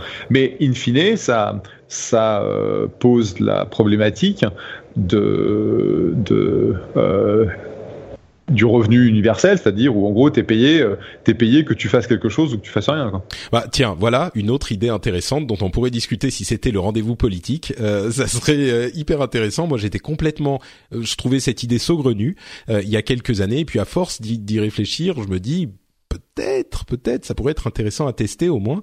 Mais je, bon, je pense pas que ce soit de la, je pense pas que ce soit de la politique. Euh, je pense plutôt que c'est, c'est le l'introduction des machines et de l'intelligence artificielle euh, dans, enfin le la magnitude de ce qui va être euh, fait et remplacé par euh, des, des, robots dans les dix ans qui viennent, euh, je pense que euh, les gens n'ont pas forcément question, conscience. Hmm. Et donc c'est plus un, c'est pas franchement politique, c'est plus les changements sociétaux qui sont nécessaires, qui sont amenés par la tech, qui va forcément poser cette question de manière plus, ouais, c'est effectivement. Bon, en tout cas, moi j'avais trouvé le commentaire de Joshua très intéressant. Je suis sûr que certains d'entre vous auront des choses à dire aussi, et je trouvais ça intéressant effectivement dans la relation qu'on a avec la tech et, et le parallèle entre acheter nos tomates locales et peut-être acheter notre tech locale si ça veut pas dire qu'on a euh, des téléphones pourris, mais simplement un téléphone tous les trois ans au lieu de tous les deux ans ou tous les ans. Bon, mais réflexion un petit peu plus large que ça. On va continuer avec nos news et rumeurs, mais avant ça, j'aimerais tout de même remercier encore des patriotes de nous soutenir depuis euh, bah, très très longtemps maintenant. J'allais dire 200 épisodes, mais pas tout à fait. C'est vrai qu'on s'est lancé en cours de route. On a vécu tellement de choses ensemble. Euh, J'ai envie de dire pour le pour le meilleur et pour le pire parfois, peut-être plus pour le meilleur que pour le pire. Euh, mais donc certains d'entre vous choisissent de soutenir cette émission. Vous le savez, euh, sur patreon.com, ce qu'on peut faire, c'est décider de donner des sous pour euh, soutenir le travail qu'on fait euh, dans cette émission. L'émission est financée par ses auditeurs. c'est un, un, fonctionnement que vous connaissez bien maintenant, qui est assez simple. Vous dites, je j'accepte de donner deux ou trois, un ou deux ou trois ou ce que vous voulez comme dollars par émission produite, et à la fin du mois, bah, vous êtes débité. Ça prend cinq minutes pour s'inscrire et vous avez la satisfaction de soutenir une émission locale. Vous voyez comment je hein, tout à coup. Ah, Merci Joshua. Euh, et, et, et, voilà, et de faire euh, de faire euh, pousser vos podcasts organiques euh, en Europe. Euh, c'est une, une initiative qu'il faut forcément soutenir, comme le font Nicom Emeric, Florian, Teddy Valent, Jérôme Mougin, Olivier Guillet et Dreamy Cage. Merci à vous tous et à tous ceux qui soutiennent cette émission et qui qui, qui font que l'émission a continué depuis si longtemps et on en est à 200 épisodes et on n'est pas prêt de s'arrêter. Je vous le dis, messieurs, dames, si vous aussi vous voulez rejoindre le mouvement, c'est sur patreon.com slash rdvtech. Euh, ah oui, entre parenthèses, sur iTunes, on a eu euh, le rendez-vous jeu pas le rendez-vous tech, mais le rendez-vous jeu qui est déjà dans les classiques du top d'iTunes 2016, euh, les émissions qu'il ne faut pas rater, donc les classiques qui sont déjà euh, tellement appréciés que vous devez les écouter si vous appréciez les jeux vidéo. Il y a en alternance avec le rendez-vous tech, et eh bien le rendez-vous jeu toutes les deux semaines. Je pense que euh, c'est une émission à ne pas manquer. C'est iTunes qui le dit un petit peu par la voix de Steve Jobs en quelque sorte. C'est Steve Jobs qui dit vous devez écouter le rendez-vous jeu. Ça ne se refuse pas. Ah, ok. Une honte, vas-y, tu peux y aller. Mais euh, ouais, pourquoi pas On a, on a, on a un. Attends, j'ai la news quelque part. Du, du, coup, je vais la ressortir. Euh, visiblement, il y a une polémique à propos de Steve Jobs. Euh, la, la, la mairie de Paris veut nommer une rue Steve Jobs près de la halle Frésinet à, à Paris. Euh, vous savez, l'incubateur là de de, euh, de ah comment il s'appelle machin Xavier Niel. Xavier Niel. Ouais, euh, et ça fait toute une polémique. Non, comment on appelle une rue euh, Steve Jobs dans Paris, euh, machin, truc. C'est, je sais même pas ce que j'en pense, mais voilà, Steve Jobs, c'est quelqu'un, moi, je trouve de respectable. S'il dit écoutez le rendez-vous jeu, écoutez le rendez-vous jeu. euh, bon, je disais pour le meilleur et pour le pire, euh, on a une série de news. Je vais y passer rapidement, mais c'est parfois le pire et parfois le meilleur. Il y a des trucs euh, qui font peur et des trucs intéressants. La Chine est en train de débuter un programme pilote qui, je ne sais pas si vous avez vu cette série, s'appelle Black Mirror, avec un épisode où on note tout le monde et ça met des étoiles et puis en dessous d'un certain nombre d'étoiles, on n'a pas droit au même service et, on note les gens tout le temps pour tout. Bah la Chine est un peu en train de faire ça avec un système qui crée un euh, score de crédit social, c'est-à-dire votre score de, de bon citoyen en fonction de ce que vous faites. Si vous défendez bien le parti machin vous pouvez en gagner. Si vous faites des choses pas morales et eh ben vous pouvez en perdre. Et ça peut déterminer votre euh, capacité à obtenir des boulots des prêts euh, partir en voyage etc etc alors c'est un programme pilote pour le moment mais enfin je sais, ça me laisse un peu sans voix ce truc. C'est carrément, euh, enfin 1984. Je suis éberlué, mais voilà, c'est la Chine. Bravo. Euh, il y a la Internet Archive, vous savez, l'archive de l'internet, qui euh, est en train de déplacer ses serveurs au Canada pour se préparer à d'éventuels problèmes que pourrait poser l'administration Trump et sa gestion de la sécurité informatique, ce genre de choses. et puis on a. ça oui, pardon. Moi, ça moi, ça m'arrange pas beaucoup hein, cette histoire de, de backuper euh, Internet Archive because, euh, parce que le,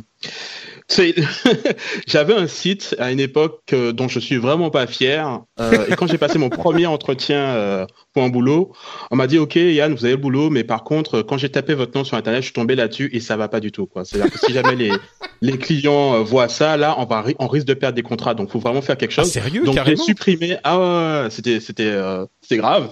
Donc, j'ai supprimé le site, mais à mon grand désespoir, il est sur Internet Archive et j'ai encore vérifié hier. Là, il y est toujours.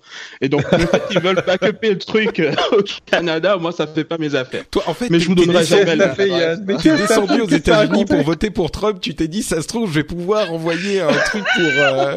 Ah mais attends, je vais aller chercher sur Internet Archive ah, euh, bonne chance.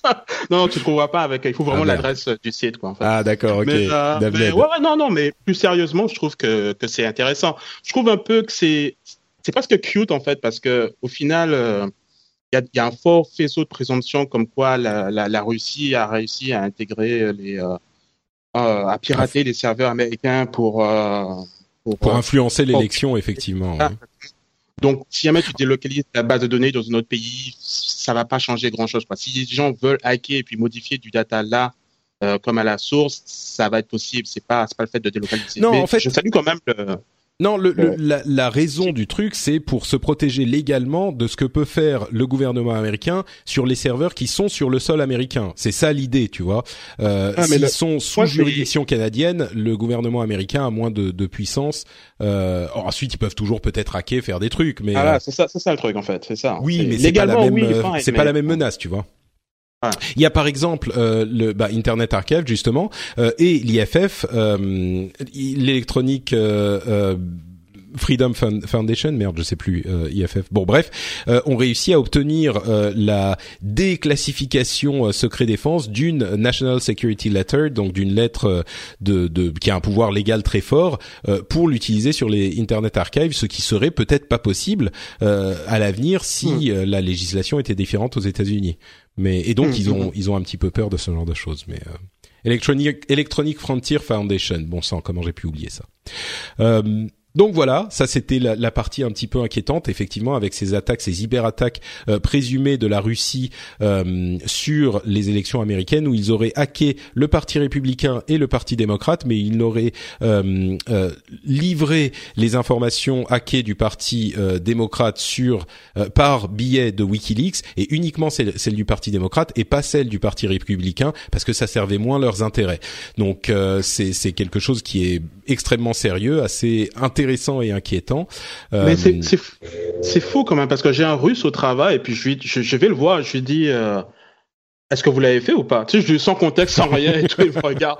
Mais euh, donc quand on en parle et tout, il me dit écoute, moi en tant que Russe, j'y crois pas. Je dis mais t'es sérieux et tout? Je dis c'est quand même bizarre qu'on ait leaké juste des trucs d'Hillary mais rien sur Trump alors que il a forcément des cadavres lui aussi dans le placard. Et puis il me dit écoute. euh, il y a aucune, euh, il y a rien que j'ai pu voir qui, qui confirme ça. On joue toujours le rôle des méchants à Hollywood et compagnie.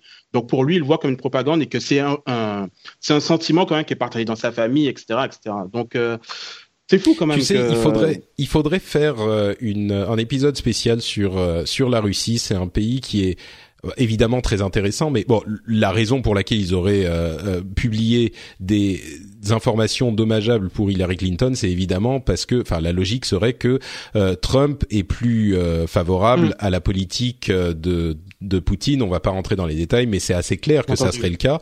Euh, un, Mm. un nationalisme et un isolationnisme beaucoup plus grand, enfin clair du côté de Trump, mais la, la Russie a effectivement des caractéristiques assez différentes de ce qu'on connaît des pays euh, classiques et ça serait intéressant de se plonger un peu plus là-dedans mais bon c'est c'est pas le sujet Mm, ici mm, mm. peut-être que je ferai un Ah. Phileas Club sur le sujet Hiring for your small business? If you're not looking for professionals on LinkedIn, you're looking in the wrong place. That's like looking for your car keys in a fish tank. LinkedIn helps you hire professionals you can't find anywhere else, even those who aren't actively searching for a new job but might be open to the perfect role. In a given month, over 70% of LinkedIn users don't even visit other leading job sites. So start looking in the right place. With LinkedIn, you can hire professionals like a professional. Post your free job on linkedin.com/people slash people today. Normally, being a little extra can be a bit much, but when it comes to healthcare, it pays to be extra. And United Healthcare makes it easy with Health Protector Guard fixed indemnity insurance plans. Underwritten by Golden Rule Insurance Company, they supplement your primary plan, helping you manage out of pocket costs without the usual requirements and restrictions like deductibles and enrollment periods. So when it comes to covering your medical bills, you can feel good about being a little extra. Visit uh1.com to find the Health Protector Guard plan for you. à un moment euh, ça serait pas mal Ouais.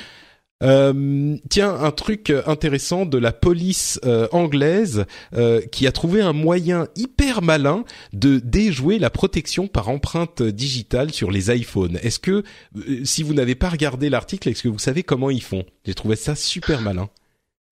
Euh, moi, je l'ai vu, donc je- D'accord. j'étais mort de Jeff, rire. est-ce que tu euh, peux- moi, tu peux avoir un une idée? high-tech. Jeff? Pardon Ah, Tu t'es muté. Est-ce que tu as une idée de comment la police anglaise déjoue la, la protection par empreinte digitale des iPhones? Non. Eh ben écoute, c'est très simple. Ils attendent que la personne euh, se mette à téléphoner, donc que le téléphone soit débloqué. Ils courent derrière et ils l'attrapent et comme ça. Et après ils le laissent euh, ouvert, ils le laissent pas se, se remettre en veille. C'est malin, non? J'ai trouvé ça hyper malin. Un moyen euh, très low tech de il déjouer casse, il la casse le téléphone, il te casse le bras, Bah, il te écoute- met par terre. euh. Euh, Bah écoute, a priori même pas besoin, à moins qu'ils, qu'ils- tu sais, ils doivent avoir des entraînements spéciaux pour aller attraper le téléphone pour pas qu'il se casse la gueule justement. Bah, je sais pas, quelqu'un, quelqu'un, quelqu'un te chope ton téléphone. Première réaction, c'est peut-être de mettre un bourre-pif, non? Je sais pas. oui, mais s'il court assez vite, tu peux pas. Ou alors, tu sais, il y avait euh, régulièrement, maintenant c'est un peu moins le cas, mais il y avait des, des gens sur des scooters qui, moi, ça m'est arrivé. Hein, il y avait un- des gens sur des scooters qui m'avaient attrapé mon téléphone. Malheureusement, enfin heureusement, euh, malheureusement pour eux, le téléphone, ils avaient pas, ils étaient pas bien entraînés comme la police anglaise et ils l'avaient fait tomber. Euh, il y avait juste, c'était un vieux euh, euh, Nokia à l'époque. Le télé, la batterie, tu vois, c'était, ça se cassait pas à l'époque. Hein, la batterie avait sauté, mais je l'avais rebranché, tout marchait bien. Mais ils étaient pas bien entraînés, mais c'est, c'est possible, c'est possible. Bon, il y a encore un psychodrame chez les YouTubers avec des, des questions qui viennent euh, se poser sur euh, les, la visibilité qu'offre YouTube aux euh, vidéos des gens qui sont abonnés à la chaîne des YouTubers. C'est-à-dire que quand vous êtes dans votre euh, homepage, votre euh, section mes vidéos, les vidéos auxquelles je suis abonné, euh, en fait, ce qui se passe, c'est qu'on ne voit pas toutes les vidéos qui ont été publiées. Et moi, je pensais que c'était le cas, je m'en rendais pas compte, simplement parce que bah, les vidéos que je voyais pas, je les voyais pas. Donc, euh, je me rendais pas compte qu'il y avait des vidéos qui étaient cachées. Et en fait, il n'y a aucun moyen de euh, voir toute la liste des vidéos qui euh, sont publiées. Il, il s'est forcément algorithmiquement sélectionné. Et du coup, ce que disent les youtubeurs, c'est que euh, ça favorise le clickbait, les images un petit peu euh, attirantes pour euh, euh, faire cliquer un petit peu plus, etc. Et les vidéos un petit peu débiles. Et ils voient depuis quelques mois une chute sensible de leur nombre de vues par vidéo, malgré le fait qu'ils gardent beaucoup d'abonnés. Il y a eu un gros gros euh, ramdam qui a été fait sur tout ça. Je crois que sur certains points, euh, ils exagèrent un petit peu. Euh, sur d'autres points, je crois qu'effectivement, c'est quand même bizarre qu'il y ait aucun moyen de voir juste la liste de toutes les vidéos. Il faut aller chaîne par chaîne pour voir s'ils ont publié quelque chose. Tu peux pas voir dans toute la liste directement toute la liste de toutes les vidéos qui ont été publiées depuis quelques jours ou machin.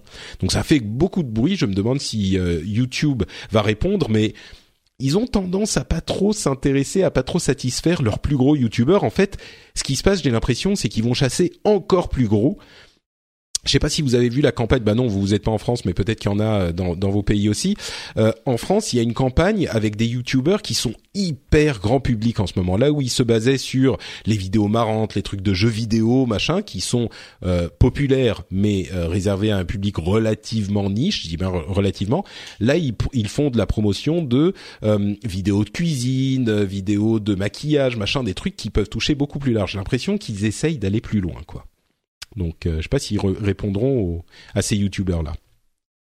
Pas, moi, j'ai suivi le, la- les vidéos de, de PewDiePie parce qu'il il en parlait. Et Alors, je trouve qu'il a quand même fait sa un coup. chaîne ou pas?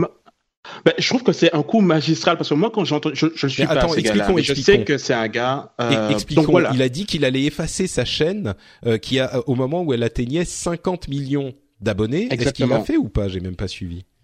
En fait, il l'a fait, mais c'est pas sa chaîne principale qu'il a supprimée. Donc en fait, c'est un bait énorme. Et même moi, je suis tombé dedans. C'est quand j'ai vu le truc, je dis ah mais c'est énorme quand même. Tu dis pas, je connais pas ce mec, mais je- on en parle tout le temps. Donc je vais m'abonner. Je me suis abonné à sa chaîne. Je regardais tous les jours pour voir s'il avait supprimé et tout. Puis à la fin, pour dire tiens voilà, je la supprime ma chaîne avec 200 abonnés et puis euh, je t'ai bien eu quoi en fait. Donc je trouvais que c'était une opération géniale et euh, ce gars il est, euh, il est il est juste trop fort. Quoi, en Ouais, fait. ouais, Donc, effectivement, ouais. Génie du marketing, c'est sûr. Ah, c'est très très fort, effectivement. Euh, bon, ensuite, euh, autre news, euh, on a une possible explication sur la cause de l'explosion des Galaxy Note 7. Il semblerait que euh, ça soit dû à la miniaturisation un petit peu trop excessive sans test approprié. En fait, il y a un petit élément de la la de, de la euh, comment dire du physique du téléphone, c'est pas un problème software, c'est pas un problème dans la batterie elle-même, mais c'est un élément où euh, qui est trop fin et qui, avec le gonflement des batteries normales quand il y a de la chaleur, euh, rentre en fait rentrer en contact avec quelque chose d'autre ou fait un trou dans la batterie euh, et donc ça provoque l'explosion. C'est pas confirmé encore, mais il semblerait que ça soit ça. Et l'explication, c'est dû à effectivement des tests qui ont été faits trop à la va-vite pour ce type de de, de réduction bah, excessive. Ils auraient dû tester mieux, plus longtemps, euh, sur tous ces, éléments. Donc peut-être que ça serait cette euh, raison, l'explosion des Galaxy Note 7. C'est un petit peu rassurant de se dire au moins on sait plus ou moins d'où ça va, mais c'est un laboratoire indépendant qui a euh, trouver cette explication. Donc il faudra attendre d'avoir la confirmation par euh, Samsung directement. Et entre temps, euh, Samsung a, a annoncé qu'ils allaient mettre à jour euh, le, les, les, téléphones existants qui sont encore dans la, dans la nature pour qu'ils ne se chargent plus ou qu'ils se chargent plus qu'à qu'à 30% ou etc. Pour que enfin tout le monde rende leur téléphone parce qu'il y en a encore dans la nature. Donc ça c'est une une bonne chose. et puis on a des rumeurs sur le Galaxy S8 qui arriverait l'année prochaine avec un euh, cadre sur le téléphone qui serait euh, quasiment inexistant, avec un, un, écran OLED qui viendrait autour du bord de l'écran et un bouton Home virtuel qui serait sous l'écran. Donc en fait, euh, on décrit un petit peu ce que pourrait être l'iPhone 8 selon certaines rumeurs, genre huit mois plus tard, quoi. Donc encore une fois, peut-être que Samsung va d'une certaine manière voler la vedette technique à Apple avec euh, une innovation euh, technologique qui pourrait euh, être équivaudre à celle d'Apple selon ce qu'on entend dans les rumeurs. Donc bon, Samsung ne perd pas son dynamisme, c'est plutôt une bonne chose, en espérant que celui-là n'explose pas. Je pense qu'ils vont se le, je pense qu'ils vont se le taper jusqu'à la fin des temps, ce truc. Hein. C'est terrible, mais. Non, mais euh, c'est c'est c'est absolument terrible. Mais ce que je trouve euh, très surprenant, c'est que Samsung a récemment publié un, une, une, news là, comme quoi 80% de ses utilisateurs euh, maintiennent leur leur loyauté, quoi, en fait. Donc ils ont dit, écoute, même si ton téléphone m'explose à la figure, c'est pas grave, ton Samsung 8, je l'achète demain. Donc c'est fou quand même. Donc, bah, je sais pas.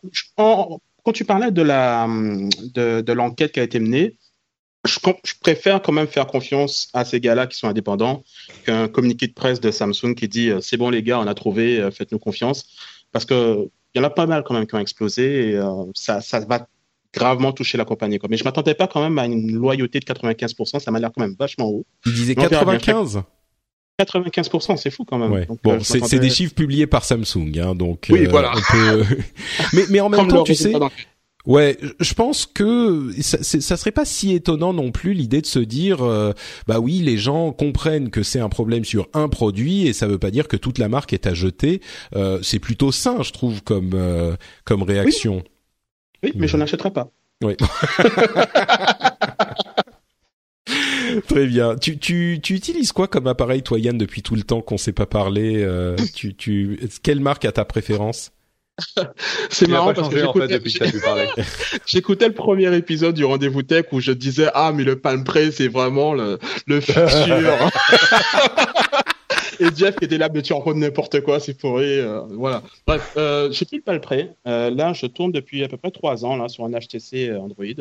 Et j'en suis très content je ne pense pas partir chez Samsung ou Apple. D'accord, très bien. HTC, très très bien. Euh, alors maintenant, on a parlé un petit peu du, pire, du moyen, et maintenant parlons de trucs euh, intéressants et plutôt positifs.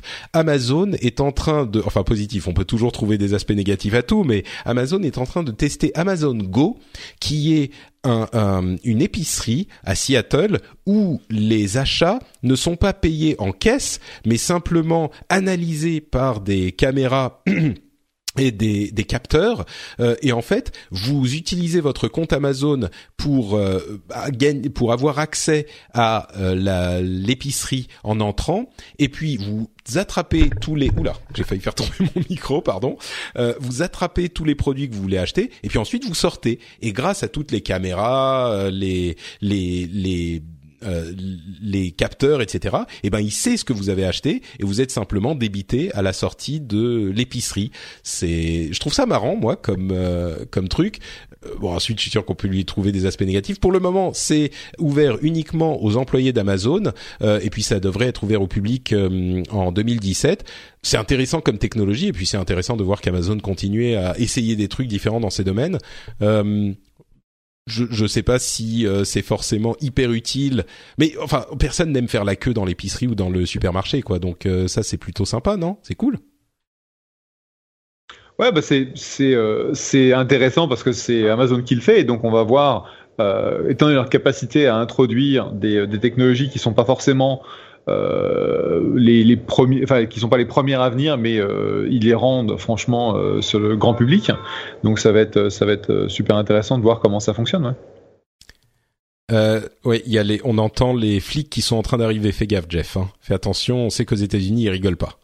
Euh, euh, Apple serait en conversation avec pas la tête, pas la tête. c'est ça. euh, Apple serait en conversation avec des studios de cinéma pour possiblement avoir les films sur iTunes euh, deux semaines seulement après leur sortie dans les cinémas. Alors évidemment, ça c'est pas près d'arriver en, en, Europe, hein, euh, avec la, la euh, la chronologie des médias, mais euh, j'imagine que ça serait pas non plus bon marché, hein, peut-être 40 euh, 40 euros ou ce genre de truc pour un film, je sais pas du tout, hein, mais j'imagine que ça serait pas le prix de la place d'une d'une place de ciné, bien sûr. on en parlait pendant un moment de cette possibilité, peut-être. Les salles de cinéma vont se battre bec et ongle contre une telle un tel partenariat, c'est sûr. Si jamais il se trouve que c'est que c'est vrai, mais si ça pouvait arriver, je crois que ça pourrait être quand même assez intéressant, quoi. Euh, ça sera pas seulement. c'est trop cher en fait. Ça sera trop cher. Et donc ils sont en ah. concurrence. Mais, mais écoute. Ah, moi, je dis, j'ai dit le prix comme ça. Ça se trouve, ça sera autre chose, mais 40 euros, c'est ce qu'on disait à T'as entièrement raison quand tu dis que ce sera nécessairement plus cher qu'une place de cinéma, et donc de facto, ça ne marchera pas en fait. Parce qu'à partir du moment où le truc est disponible en, en, numérique, ça va être ripé, ça va être disponible sur les torrents, etc. Et mais donc du coup, ben, oui, voilà. Donc c'est pour ça que je te dis que je ne le vois pas arriver. Quand tu vas au cinéma, tu as une expérience particulière, tu as un grand écran, il y a une plus-value à aller au cinéma. Mais quand il s'agit de le regarder chez toi, tu as le choix entre ce truc sur iTunes qui va te coûter euh, la peau des fesses que tu vas regarder une fois ou la version gratuite que tu vas récupérer sur un torrent. Donc il va vraiment falloir qu'ils poussent et qu'ils offrent quelque chose, hein, qu'ils aient une proposition vraiment très convaincante pour que ça puisse marcher. Si c'est juste l'avoir à 40 euh, à 40 euros, 60 ou 30, ça, je ne vois pas en fait. Moi, personnellement, je serais pas intéressé préfère bah. l'attente qu'il sorte Blu-ray ou qu'il passe à la Franchement, deux ah. personnes, enfin un couple, plus deux enfants, plus le popcorn, plus la voiture, plus l'attente, plus machin, euh, ça, ton, ta place de ciné si t'es en famille, euh, ça te coûte plus de 40 euros, hein, euh, très très vite. Donc euh, moi je pense qu'il y a une carte à jouer là-dedans. Ensuite, bon, ça prend des, des, des de l'argent au ciné eux-mêmes, c'est sûr, mais le prix, moi, c'est pas ça qui me fait forcément le plus peur. Hein. bah, écoute, on verra. Mm. Euh, 50 millions de PlayStation 4 euh, vendus dans le monde au 6 décembre. Euh, Sony assoit définitivement sa dominance euh, sur cette génération de consoles. Selon les estimations, mon ami euh, Daniel Ahmad de euh, d'un cabinet d'analyse de jeux vidéo spécifiquement, moi je disais est-ce que Microsoft en est à 30 millions? Il me disait ouais, tu peux descendre un petit peu. A priori, nos estimations sont un petit peu en dessous de 30 millions d'Xbox One. Donc peut-être le double de PlayStation 4 vendus par rapport au nombre de Xbox One on, sent encore les conséquences dramatiques que peuvent avoir une mauvaise communication. Tout ça peut être euh, retracé, bon peut-être pas tout, mais en tout cas une bonne partie de cette différence de vente peut être retracée à l'annonce de la Xbox One. Souvenez-vous, ils avaient fait une erreur monumentale dans la présentation de leur nouveau euh, leur nouveau euh, euh, leur nouvelle DRM euh, pour les qui en fait était pas si mauvaise que ça on pourrait y revenir un moment mais c'était clairement je pense que dans l'industrie dans l'histoire de la tech il y a eu deux énormes catastrophes peut-être celle-ci et l'explosion de Galaxy Note 7 ils sont pas loin l'un de l'autre, même si évidemment Samsung est une marque qui a encore plus de, de portée que les, les consoles de Microsoft, mais Bon, voilà, on, en est à euh, ces chiffres-là maintenant. Euh, Google a annoncé qu'ils allaient avoir l'intégralité de leurs opérations dans le monde qui tourneraient sur des énergies renouvelables en 2017. Et c'est a priori, selon eux, la première, enfin la plus grosse société au monde qui, enfin la société au, monde qui achète le plus d'énergie renouvelable grâce à cette cette direction. Alors évidemment, c'est un calcul évidemment financier pour eux, j'en suis certain, sur le long terme, mais là encore, on est dans le dans le meilleur. C'est cool. On, ne peut qu'être heureux, non? Ou alors est-ce que vous allez me trouver une raison de, détester cette histoire? Non, moi je trouve ça très bien. Très bien. Très bien. Je salue l'initiative. Bravo, Jeff. Euh,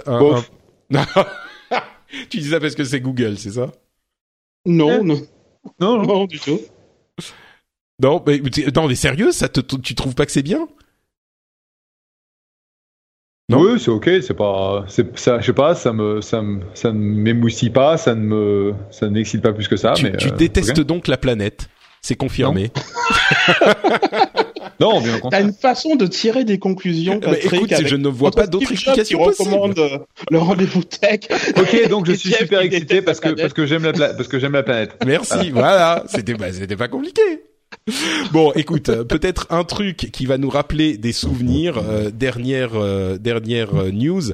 Et on vous a parlé déjà plusieurs fois de Shadow, une société française qui veut développer l'idée d'un PC qui est hébergé chez eux dans leur serveur. pendant que des gens se cassent la figure chez moi, je sais pas ce qui se passe. Pardon, donc euh, Shadow qui veut euh, héberger des PC chez eux dans leur serveur et vous louez ce PC et vous envoyez uniquement la vidéo comme le faisait à l'époque OnLive. Et we go euh, again. Voilà. et encore on y va, voilà. Et eh ben écoute, j'ai testé ce PC chez un ami chez Jika qui a et un prototype. ça extraordinaire. Et mais franchement, incroyable. Alors au niveau technique, hein, au niveau technique, vraiment, j'ai essayé un jeu euh, très rapide qui s'appelle Doom de cette année. Euh, tu bouges ta souris. Le temps que ça envoie le, la, la, commande au PC et que ça revienne, t'as pas le temps de, de, de comprendre que déjà ton écran a répondu. quoi. C'est instantané, c'est incroyable. Yann, je suis sûr que tu me crois pas. Non, écoute, euh, on a déjà débattu de ce sujet tellement souvent. Euh, tout à l'heure, tu parlais de, des performances de la PlayStation 4 qui, qui vont bien mieux que la Xbox One. Je pense qu'une des raisons principales pour laquelle ça se passe, c'est parce que euh, tout simplement, les jeux sont mieux sur PS4 ils sont sont plus beaux. Non, mais ça, ça n'a rien, ça n'a rien, ça n'a rien à voir avec attends, le. Attends, attends, attends. c'est que les gens sont sensibles à ça, à avoir une meilleure qualité d'image, une meilleure expérience, un meilleur anti-aliasing, etc. Donc, pour cette même raison, je pense que quelqu'un qui est un, gamer aguerri, etc., le gars qui a préféré prendre une PS4 qu'une Xbox One, ben, il préférera également avoir une, une, expérience optimale avec une console ou un PC haut de gamme plutôt qu'une expérience streamée avec des textures compressées et avec un lag. Euh, la dernière fois, j'ai testé, euh, je sais pas. Mais c'est ça que je te dis. Là, il y a pas de lag. C'est incroyable. Je te jure, j'en revenais pas moi-même. On est obligé d'avoir un lag. Mais non. Mais non. C'est pas, c'est pas un, un, PC quantum. C'est, c'est, c'est pas. Il y a des limites physiques quand même. Le, à moins que les, les, serveurs, même si les serveurs étaient chez toi, même Street Fighter, t'as un lag quand t'as une PlayStation 4. T'as un lag aujourd'hui de 6 frames. Donc, il est là le, lag. Tu vois, tu as un lag sur ton écran, tu as un lag sur la console, tu as un lag sur ton PC. Le lag, tu l'auras toujours. La question, c'est est-ce que pour l'expérience que tu recherches, soit en tant que joueur lambda ou un joueur euh, qui, euh, qui, est plus pro, pas professionnel, mais plus aguerri, est-ce que tu vas le sentir, en ce lag-là Et quelqu'un comme moi qui passe énormément de temps, par exemple, à jouer à Street Fighter, c'est quelque chose que je sens quand je joue à un jeu en multijoueur. Quand je rejoins une partie qui est à 50, millis, à 50 millisecondes de, de, de, de, lag ou à 200 millisecondes, je le sens, ce truc-là. Donc, pour des gens comme moi, pour un public comme moi, c'est important d'avoir un lag le plus petit possible. Et c'est pour ça que je ne le vois pas, ce truc-là. Ça fait des années qu'on parle de on live. Non seulement les textures sont, sont, sont hyper compressées, tu as des, as des artefacts visuels. On n'arrête pas de dire que ça arrive, ça arrive, ça arrive. Ça va jamais arriver. J'ai testé le PlayStation euh, Now. Le PlayStation Now, ouais, justement. Il y, a, six mois, c'était c'était exécrable, le truc était injouable. Je, je, je comprends pas qu'on te fasse payer pour un truc comme ça. Bon, écoute, tu viendras un jour tester le Shadow euh, quand quand il sera disponible. Euh, je pense que tu, même toi, même toi, tu seras surpris. Si tu viens euh, à Paris un jour, tu viendras faire un tour. Franchement, franchement, même tu bah, sais moi je, suis. Je passe à Paris ce, ce, cet hiver, enfin le, le, le, Noël prochain, donc je passerai et je regarderai. Noël prochain, tu veux dire en 2017 Ouais, 2017. Ah bon, ok. Bon, d'ici là, peut-être que la boîte bah, aura écoute, fait tu nous racontes. Hein. Ils seront fermés d'ici là. Quand Bon, ok. Eh ben, écoutez, on ne pouvait pas euh, refaire cet épisode 200 sans au moins évoquer l'histoire d'Unlive et du streaming de vidéos. Au moins une fois, les anciens s'en souviendront. Et le combat continue. Le combat continue toujours. C'est non, il est fini le combat. Non, non, mais non, pas du tout, pas du tout. Ça continue, tu verras. Eh bien, écoutez, on passe maintenant à la partie nostalgie euh, avec comme je le disais, 200 épisodes, tellement d'aventures vécues ensemble. C'était euh, tellement de, moments euh, complètement mémorables d'évolution. Vous savez quoi? Je vais laisser la parole aux euh, auditeurs qui ont laissé des commentaires sur le, le blog sur frenchspin.fr quand je leur ai demandé de parler de leurs moments marquants, euh, Tuto, notre ami du, du Slack, euh, qui, qui, est aussi connu sous le nom de Thomas, euh, a dit j'ai acheté un iPhone dans les tout premiers mois de l'émission car vous en parliez avec Jeff et Yann.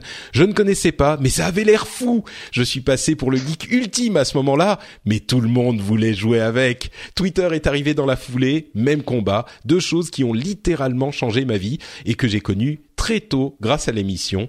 Merci Touto, ça m'a ça m'a fait plaisir. Euh, surtout en fait le le l'exubérance et la joie du geek ultime. Qui, il, est, il est passé pour le geek ultime, mais quand même tout le monde voulait jouer avec. J'ai trouvé ça très très bien.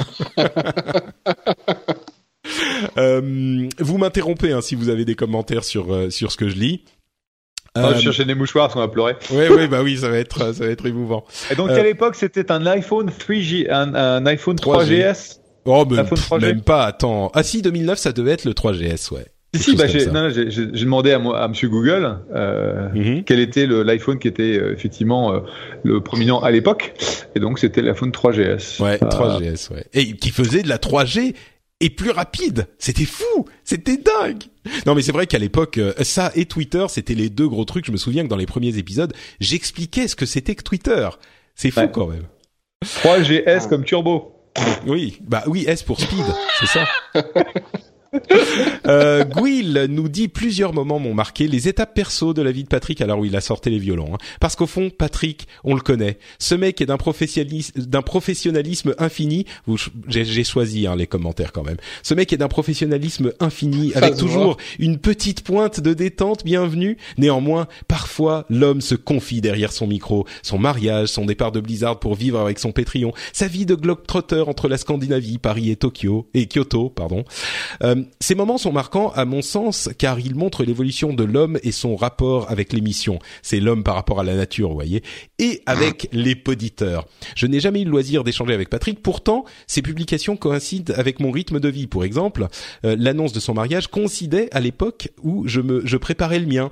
Enfin bref, euh, un moment m'a particulièrement rendu heureux. Il s'agit du moment où Patrick a annoncé qu'il allait se lancer comme podcasteur indépendant, etc., etc. Euh, cet épisode résonnait comme un tournant chez lui, une sorte d'excitation, un projet qui naissait une grande ambition. Je vous ai dit, il y a les violons.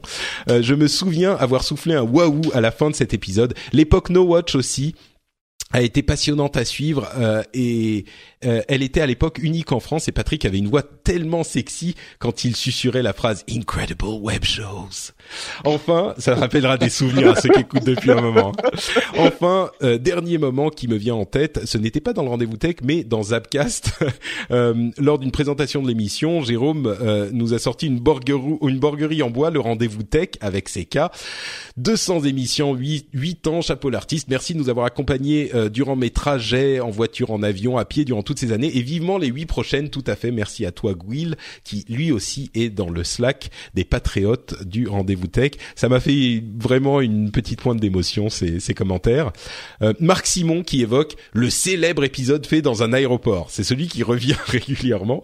Pour ceux qui s'en souviennent pas, j'avais euh, à l'époque euh, je faisais, bah, je travaillais pour Blizzard. On avait fait un lancement d'une extension de World of Warcraft dans euh, en Russie, à Moscou, et j'étais allé à Moscou et ça coïncidait avec euh, le moment d'un épisode. Et évidemment, vous le savez, j'allais pas rater un épisode. C'était, enfin, c'est impossible. Il faut que je sois, je sais pas, dans le coma pour pas faire un épisode. Et et là, j'avais enregistré l'épisode dans le l'aéroport de Moscou avant de prendre l'avion. Je l'avais enregistré. on entendait derrière les annonces en russe, etc. C'était très drôle. Ça m'avait vraiment fait plaisir de faire cet épisode. Euh, François Neveu nous dit Patrick, tu fais partie de ma vie. alors ça, mais ça me ça me serre le cœur, tout comme Jérôme et Corben. Euh, depuis ton premier podcast, j'ai l'impression de te connaître et j'aime beaucoup suivre ton épopée personnelle comme professionnelle. Tu es un précurseur dans le domaine. Oh là là, merci. Je suis très heureux que tu puisses vivre de tout cela et euh, sans nous balancer du contenu pourri. Bon, là il y a débat sur la qualité du contenu.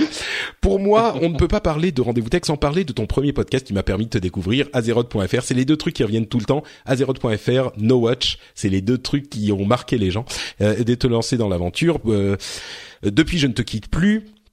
Euh, oui, pour moi, euh, oui, pardon. Depuis, je ne te quitte plus. Oui, je sais, j'en ai peut-être fait un peu beaucoup, mais ce n'est pas une déclaration d'amour. Ah, écoute, il y a un peu d'amour quand même là-dedans, hein. ça me gêne pas. Ouais, non, mais moi, c'est un grand, une grande fête d'amour pour tout le monde ici.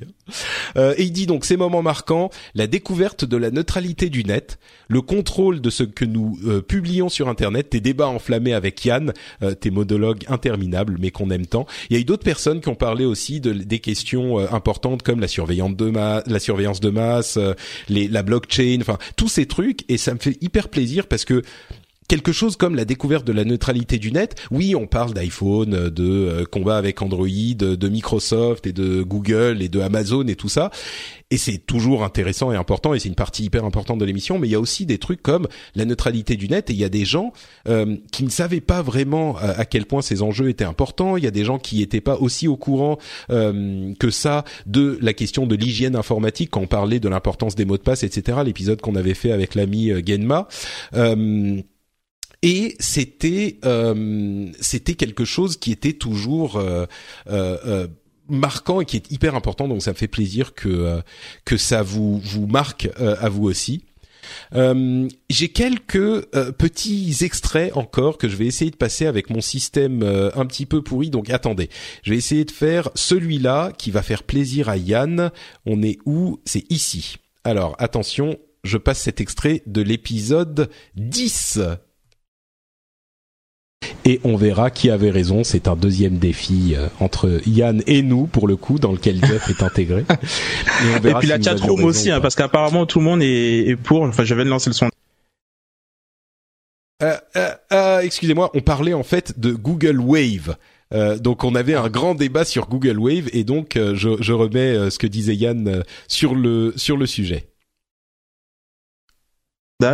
et tout le monde pense également que, que Google Wave c'est euh, est très prometteur et que ça va sûrement très très bien marcher. Donc apparemment c'est Yann contre le monde entier. On verra bien. On verra. tu as tort. Tu as tort. et, et, donc euh, Yann contre Yann contre le monde entier. Je crois que sur ce coup possiblement Google Wave, on pourrait peut-être dire que d'une certaine manière, Yann avait peut-être pas totalement, totalement tort. Ah, c'est pas que... C'est la première de mes nombreuses euh, prédictions qui, vont s'avérer euh, totalement. Et tu vois, l'avantage c'est que toi, tu fais des prédictions, tu passes pour un crétin quelques années plus tard, mais moi, si je fais des prédictions et que je mets du pognon, je le perds. comme quoi, comme quoi, c'est, tu vois, il y a, y a Non mais hey, quand même, euh, Jeff, tu, tu as un commentaire sur quand quand Yann disait non non ça va pas marcher, toi tu dis tu as tort quand même avec une force assez. Euh, Exactement. Est-ce que et je suis content et je suis content d'avoir très clairement exprimé mon point de vue. c'est bon, au moins tu, tu ne te déboulonnes pas, c'est très bien. Je crois que Bon, là, euh, on peut on peut laisser ce commentaire parler de lui-même. Euh, bon, il y en aura d'autres. Peut-être que je les mettrai en fin d'émission. Ça va être sympa. Encore une fois, merci beaucoup à Caso de nous avoir réuni euh, tous ces tous ces, ces ces, extraits. Peut-être, vous savez quoi, je vais en passer un dernier. attention, je vais le passer maintenant. Vous allez voir, il est très bien aussi. Ok, bah écoute, ça me fait plaisir que effectivement tu tu euh, admettre ton erreur et évidemment euh, moi j'admettrai pas la mienne si un jour Google Glass euh, jamais, jamais. bah tu l'as bien dit hein, il y a que les idiots qui ne changent pas d'avis moi je ne change pas d'avis voilà. Pas mal non? Et eh, on est quand même il y a, y a une certaine il y a un thème qui est en train de s'installer là dans ces dans ces toutes ces conversations hein, euh, qui a raison et qui a tort quand on commence à parler avec l'équipe d'origine. Euh, tout de suite on revient à ces thèmes tu vois, euh, le truc, c'est que quand on a des avis aussi divergents, le rendez-vous tech a toujours raison quelque part, parce qu'il y a quelqu'un qui avait la bonne prédiction. Mais oui, on, couvre tous les scénarios, donc c'est parfait. bon, et en conclusion, j'aimerais euh, couvrir quelques résultats du sondage, le fameux euh, sondage qu'on a euh, fait courir en cette fin d'année, et des trucs qui devraient intéresser les auditeurs assidus. Je sais pas si Jeff, tu auras encore beaucoup de temps. Je crois que tu vas devoir bientôt nous ouais, quitter. J'ai, encore 2 minutes 30. D'accord. Oula, 2 minutes 30. Fou. Euh, alors, je vais dire. je t'ai envoyé un texte. Je t'ai envoyé oui, un texte. j'ai vu, j'ai vu. C'est pour, euh, pour, ça que. Euh, alors, le résultat le plus euh, important. Attendez, je vais le retrouver. C'était un résultat essentiel. C'est que tu as plus de robots que de femmes qui écoutent l'épisode. Oui, alors il y a ça quand même. nombre d'hommes 95%, nombre de femmes 3,4%, des cyborgs ninja avec des épées et des shurikens 8,8%. Il y en a quand même oh, beaucoup mais des chevaliers Jedi cachés parmi nous pour le moment où les Sith arrivent, il y en a 20% quand même. Hein. C'est quand même, euh, on a beaucoup, on est, on est en bonne compagnie quand même dans le rendez-vous tech. Euh, sinon, l'animal totem de Patrick pour vous, c'est plutôt, il y a des questions sérieuses aussi hein, auxquelles on viendra. Euh, alors, pendant longtemps, euh, l'ornithorynque avait euh, avait été en, en, position de force, mais finalement, c'est le caribou qui a gagné. Donc, l'animal totem de Patrick, c'est le caribou avec 26,9% des voix contre 25,4% pour l'ornithorynque gagnant clairement euh, le caribou sans aucun conteste. Euh, le Pikachu a réuni seulement 18,7% des, des voix euh, et le pingouin 13,9. Je, je pensais que le, le pingouin et le Pikachu feraient un petit peu plus. C'est un petit peu décevant. Euh, on va continuer avec euh, d'autres euh, questions, celle-ci un petit peu plus un petit peu plus sérieuse. Parmi les gens qui écoutent, alors il y a eu plus de 1000 réponses, c'est quand même une toute petite partie de l'audience, hein, vraiment, mais c'est la partie la plus engagée finalement. presque la moitié, un peu plus de 40% étaient des gens qui participent au soutien de l'émission. Donc euh, il y avait le public qui a répondu, c'était vraiment les gens les plus actifs parmi l'audience, euh, mais parmi eux, 95% des gens écoutent le rendez-vous tech. Euh, c'était sur toutes les émissions hein, que je faisais le sondage. 95% des gens écoutent le rendez-vous tech et 67% des, des, gens écoutent le rendez-vous jeu, suivi de près par Upload. mais donc le rendez-vous tech s'impose clairement comme l'émission principale de celle que je produis. Seulement 42% pour Upload et quand même The Phileas Club, 18% des gens écoutent. C'est une émission en anglais dont, dont je suis très fier euh, sur la politique justement et internationale. Euh, euh, D'autres choses intéressantes. Euh, est-ce que les gens écoutent tous les épisodes? 77% des gens écoutent tous les épisodes. C'est encore les gens euh, hyper actifs ici. Est-ce que le sondage, ouais, non, mais quand même, ce, ce, ce niveau de d'engagement, c'est important. Hein. Les gens qui écoutent tous les épisodes, je suis surpris. Peut-être que les gens qui écoutent moins répondent pas au sondage, mais euh... Euh, alors, pour le déjà à ce stade, le sondage est 51% des gens répondent meilleur que les débats de l'élection présidentielle. Merci beaucoup, on fait bien notre boulot. euh, euh, alors, je, je suis. Euh, où est-ce que vous écoutez le plus souvent? Dans les transports en commun ou à pied? Euh, 27%, 31% des gens écoutent le plus souvent en voiture. Donc c'est vraiment les transports, quoi. Les podcasts, euh, c'est clairement euh, principalement dans les transports. 20% euh, quand ils ont du temps de cerveau disponible, genre pendant qu'ils font du sport, le ménage, la cuisine, etc. Et 11% d'entre vous écoutent au boulot quand même. J'espère que. Allez, branleurs. Ah c'est un petit peu je bosse, je bosse. Euh, tu nous dis, Jeff, quand tu dois partir. Hein. Je sais mhm, que tu es mhm. presque. Bah, euh, je vais, je vais devoir vous laisser parce que je pense que mon prochain rendez-vous est bien, il va bientôt arriver. Donc. Euh, ouais, mais tu le fais attendre, on s'en fout. Non, je déconne. Je déconne. vas-y, non, non. donc, ce fut un plaisir dans les sept années et des bananes. que l'on a passé ensemble à faire ce, ce rendez-vous tech. c'est un énorme plaisir de retrouver Yann. Euh, ce serait super si de temps en temps il venait nous faire un petit tour, un petit coucou euh, euh, dans nos émissions. Et puis bah on se dit quoi Rendez-vous à l'émission 300 Ouais. C'est le moment où tu on bah, en fait, dans dernière. épisodes, mais oui. Quoi? C'était le moment où tu dis non, non, en fait, c'était ta, ouais, ta dernière goodbye. Ouais, 200 épisodes terminés. Non, attends, c'est comme ça que je suis payé maintenant. Moi, j'ai besoin de bouffer mon... ouais. Merci, merci à de supporter Patrick. Oui, merci à vous choix entrepreneurial qu'il a fait il y a quelques années, où comme je l'avais dit, j'étais extrêmement fier de lui parce que c'est pas oh. évident. C'est euh, en gros, euh, on regarde un, précipice et on se dit, bon, bah il y aura bien quelque chose par terre au moment où j'arrive en bas. Hein. Merci Jeff, ça fait ça fait ça fait plaisir d'avoir euh, des des petites remarques positives comme ça de ta part. Tu sais que j'ai c'est c'est il y a des gens dont les l'opinion compte et tu fais partie de ces gens-là pour moi. Donc merci. Allez, je vous fais la bise à tous les deux et je vous souhaite à tous de très bonnes fêtes de Noël. On se retrouve d'ici un petit mois. Ciao, Ciao, ciao. Ciao, ciao.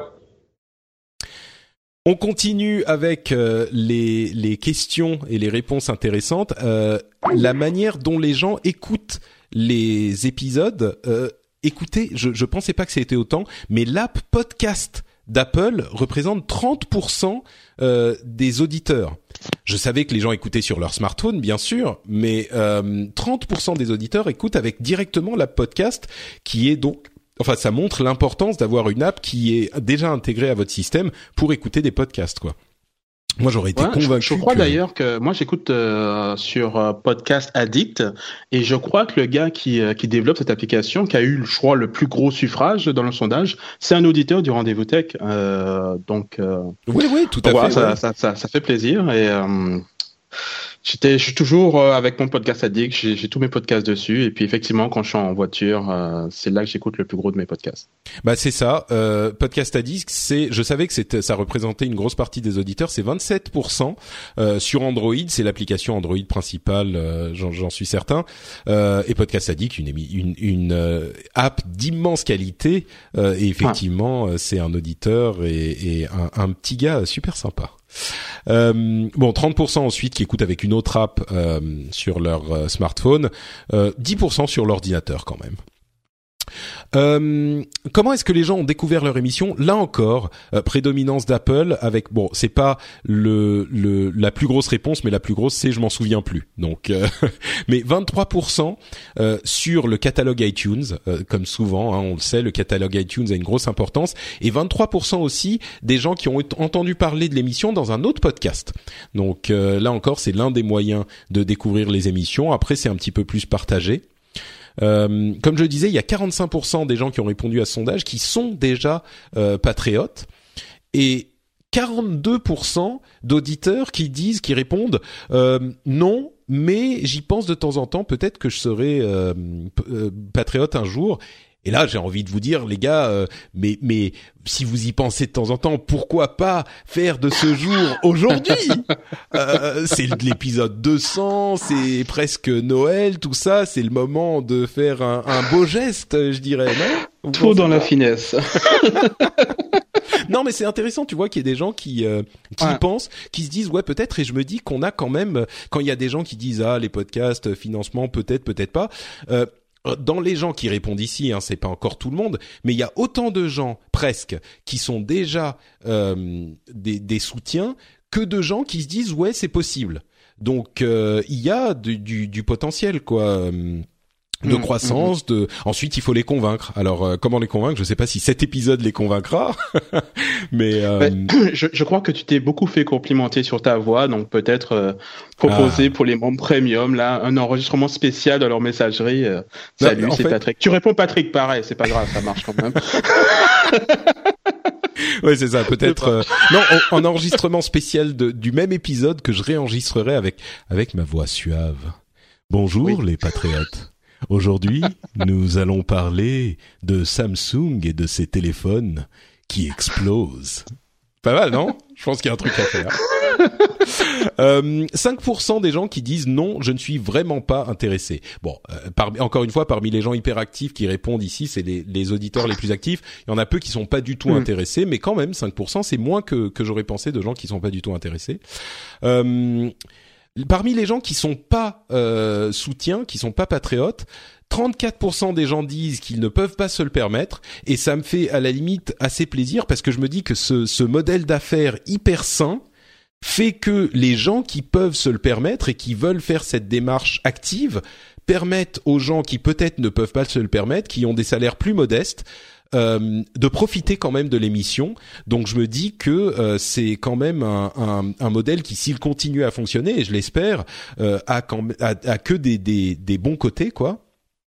Euh, des gens qui disent 14% qui disent en fait j'ai jamais vraiment réfléchi. S'ils sont pas euh, patriotes, ils se disent bah j'y ai jamais pensé. Donc ça veut dire peut-être que j'en fais pas assez dans les émissions. Voilà, c'est corrigé cet épisode. Euh, et, et 28% des gens qui disent je veux le faire mais j'ai jamais pris le temps. Et là encore une fois je dirais mais prenez le temps aujourd'hui par exemple. Voilà. Mais Euh, tu sais, le pire, c'est que moi, je fais partie de ces gens-là, en fin de compte. À chaque fois, je me dis, mais il faut vraiment que je, je m'abonne au Patreon de Patrick. Et, euh, et en fait, je, je me dis, à chaque fois, je me dis, euh, demain, demain, demain, demain, je reporte. Donc, cette fois-ci, je m'engage personnellement à reconsidérer la question. Écoute, moi j'ai un slogan pour ma campagne euh, politique, c'est demain, c'est aujourd'hui. Donc voilà, Yann, euh, tu n'as plus le choix. Euh, parmi les gens qui sont euh, soutiens, le, la plus grosse partie, bon, on est à- on a trois parties à peu près équivalentes. Euh, euh, un tiers qui dit, euh, on a les médias qu'on mérite. Mon soutien est un peu militant. Chose que j'apprécie. Euh, tout travail mérite salaire, là encore 25%. Tout travail mérite salaire et l'émission est un gros boulot. Je vous remercie à vous tous de de reconnaître le fait que c'est un gros boulot. C'est pas juste euh, faire l'idiot devant le micro, même si ça représente une grosse partie de ce boulot. Euh, et encore un tiers qui dit l'émission est vraiment cool. Je serais déçu si elle disparaissait. Ah bah ça me fait plaisir aussi. Tout ça c'est que du bonheur. Il y a aussi la question d'un Patreon spécifique au rendez-vous jeu. C'est une question autour de laquelle je tourne régulièrement, mais au final. Euh, si je propose cette euh, cette chose-là, il y a beaucoup de gens qui disent euh, je suis pas intéressé parce que je soutiens déjà le rendez-vous tech et ça compte pour d'autres émissions aussi. Je sais qu'il y en a qui font ça. Un quart des gens disent ça. Euh, en- c'est cohérent. Un quart des gens disent bah j'écoute pas vraiment le rendez-vous jeu. Il y avait 75% des gens qui l'écoutaient donc ça correspond.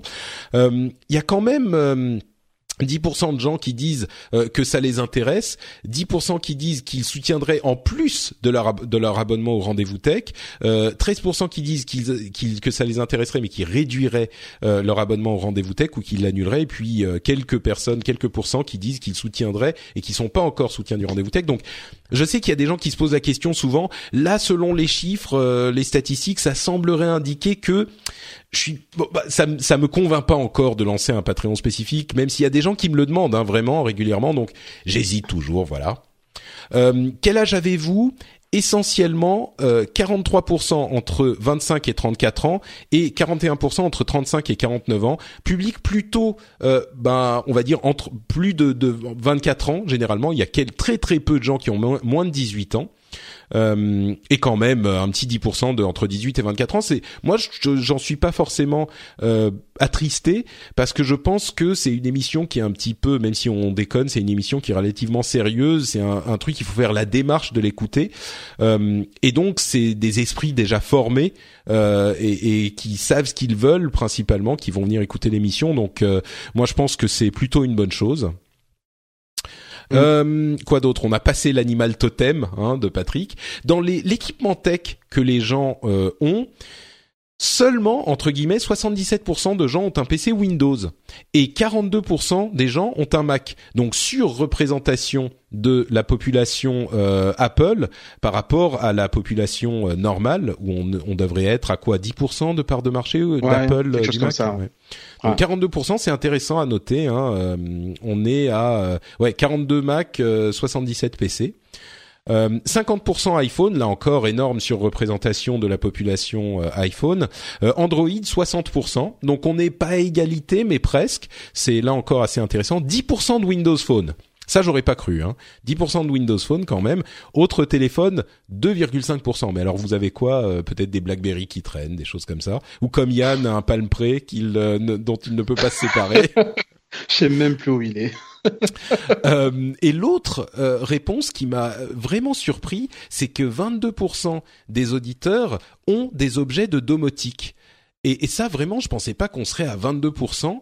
Euh, et du coup, je me suis dit que ça serait peut-être intéressant de faire un épisode euh, où on parlerait de domotique. Et j'ai recruté l'aide, j'ai recruté euh, Cédric Bonnet qui lui est à fond sur ce genre de choses pour l'épisode, le prochain épisode euh, de Noël. euh, on va faire un épisode préenregistré sur la domotique justement, pré- présentation, introduction, et on va aussi parler avec Jérôme des nouveaux logos que j'évoquais tout à l'heure. J'espère que ça vous intéressera, mais je me dis 22%, ça veut dire qu'il y a peut-être d'autres personnes qui pourraient être intéressées, mais qui connaissent pas suffisamment, donc on va faire un petit, une petite conversation là-dessus. Euh, ensuite, on parle de jeux vidéo. Je vais peut-être passer euh, passer la chose. Il y a une grosse partie des gens qui sont audite, euh, qui sont fans de jeux vidéo, mais avec l'audience du rendez-vous jeu, c'est pas si surprenant que ça. Euh, et voilà. Et puis après, il y a des questions comme si vous pouviez évoquer les émissions, euh, les, décrire ce que vous évoquent les émissions en un mot. On a beaucoup de euh, plaisir, passion, qualité, détente. Alors là, détente, c'est c'est c'est magnifique, non? Euh, Indispensable, merci, sérieux, fun, cool, euh, information, professionnalisme, que des mots euh, instructifs, bonheur, des gens qui disent bonheur. Vous rendez ah, franchement, je vais juste passer une seconde à, à dire ça. Vous vous rendez compte Enfin, le plaisir que ça me fait de me dire que certaines personnes qui écoutent cette émission, quand on leur dit à quoi ça vous fait penser, ça vous fait penser à du bonheur, mais c'est une récompense incroyable pour moi. Franchement, euh, je suis, ça m'a, ça m'a amené aux anges cette, euh, ce sondage. Non, mais c'est, c'est, c'est, super important puisque souvent dans les, dans les commentaires, je parle pas du rendez-vous tech en particulier, mais quand tu produis quelque chose euh, ben, de gratuit, quoi, ben, c'est plutôt la majorité qui sont là à se plaindre, etc. Enfin, une minorité plutôt qui est là à se plaindre. Et puis, tu as, un retour un peu mitigé. Tu te dis, oh, je, travaille quand même beaucoup pour ça, là. Mais quand tu as un commentaire comme ça qui dit bonheur, passion, etc., ça fait toujours plaisir, ça rebooste toujours pour pouvoir faire des, des de meilleure qualité. Donc, continuez à, envoyer ces mots-là parce que ça fait très plaisir. Ouais. Je, je suis sûr que ça, ça fuel Patrick Complètement, complètement. Moi, ça me ça me donne de l'énergie pour continuer. Euh, c'est c'est vraiment important ce genre de choses. Et, et oh, j'en parlais avec quelqu'un tout à l'heure. Euh, je disais la communauté euh, des podcasts en général et du rendez-vous tech en particulier, c'est une communauté qui est exceptionnelle. Quoi. Et je dis pas ça pour vraiment. On a tellement de négativité sur Internet et dans cette communauté, entre nous, avec moi, avec vous, mais vraiment aussi dans la communauté. Franchement, on a quasiment que du positif quoi. C'est du ah. du plaisir tout le temps et c'est précieux sur internet et euh, et, et j'en suis euh, enfin je, je, je, remercie mes bonnes étoiles et euh, mes bons nœuds de réseau à chaque épisode parce que c'est un vrai plaisir quoi. Donc donc voilà pour ce euh, sondage euh, qu'on a fait cette année. On en refera un l'année prochaine si vous n'avez pas pu participer. Euh, vous aurez d'autres occasions. C'est la, la fin de cet épisode 200 que j'ai été hyper oh. hyper heureux de pouvoir partager avec Yann et avec Jeff, avec l'équipe des tout débuts d'il y a presque presque quoi huit ans maintenant. Euh, avant de se quitter, comme d'habitude, euh, Yann, toi qui es, bah, t'es au Canada, est-ce que, est-ce qu'on peut retrouver autre que tes sites honteux sur euh, la Wayback Machine du Internet Jamais, jamais. non, vous pouvez me trouver quelqu'un de très respectable sur Twitter à Yann Allé, Y A 2 N A L E T. C'est essentiellement là que vous allez me retrouver quand je vais partager mes mes posts ridicules que je trouve sur sur Reddit ou Imgur. Là, ça me fait marrer, donc des fois je les partage. Très bien, merci beaucoup à toi Yann d'avoir été avec nous. On rappelle que Jeff lui est euh, at Jeff sur euh, Twitter également. Euh, et puis, bah moi, je suis Note Patrick sur Twitter, Note Patrick sur Facebook aussi. Vous retrouvez cette émission et d'autres sur FrenchSpin.fr et vous pouvez venir mettre vos commentaires sur l'épisode et, euh, par exemple, sur les logos. Euh, si vous ne les avez pas encore tous vus, vous pouvez venir les voir. Ils vont, comme je le disais, arriver petit à petit. Ces nouveaux logos avec cette couleur framboise un petit peu osée, un petit peu rentre dedans que moi j'aime bien. J'espère qu'elle vous plaira aussi, même si elle est différente, on va dire. Euh, et puis bien sûr, hein, j'en ai assez parlé, euh, le Patreon qui permet de financer cette émission qui vous accompagne depuis, j'espère, longtemps et j'espère pour longtemps. Euh, Patreon.com slash rdvtech, ça se fait en deux minutes, c'est rapide, facile et ça vous apporte bonheur et fierté, j'en suis convaincu. Donc, alors on refait le comment le, le slogan pour que demain soit aujourd'hui. Merde, il faut un truc qui rime en i. Euh, ah. Pour que demain soit aujourd'hui, soyez euh, patriotes. C'est très joli, non Ok, bon, on va juste dire euh, allez-y. Ah, allez-y pour que demain soit aujourd'hui. Allez-y, très bien. Bon, on vous remercie tous de nous avoir écoutés. On vous fait d'énormes bises à tous dans cette merveilleuse communauté, des auditeurs du Rendez-vous Tech et des autres émissions. Et on vous donne rendez-vous comme toujours depuis des années et pour des années dans 15 jours pour un nouvel épisode. Ciao à tous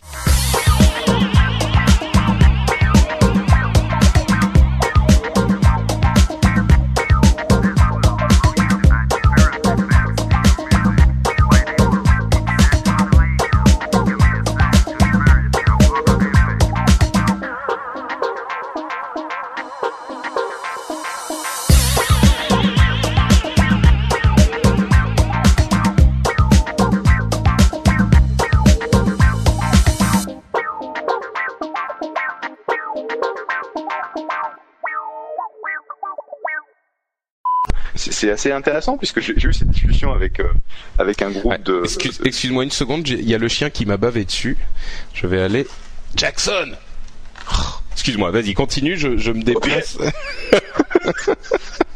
Moi, entre-temps, euh, je vais vous dire euh, au revoir pour deux semaines et je reviendrai bien sûr euh, dans deux semaines pour un autre épisode un petit peu plus classique du Rendez-vous Tech. J'espère que cet épisode vous aura plu et vous aura distrait. Et je vous dis donc à dans une semaine et grosse bise. Ciao à tous J'ai dit à dans une semaine ou à dans deux semaines?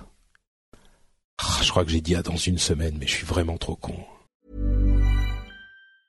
Normally, being a little extra might be a bit much, but not when it comes to healthcare. That's why United Healthcare's Health Protector Guard fixed indemnity insurance plans, underwritten by Golden Rule Insurance Company, supplement your primary plan so you manage out of pocket costs. Learn more at uh1.com. Hey, it's Danny Pellegrino from Everything Iconic.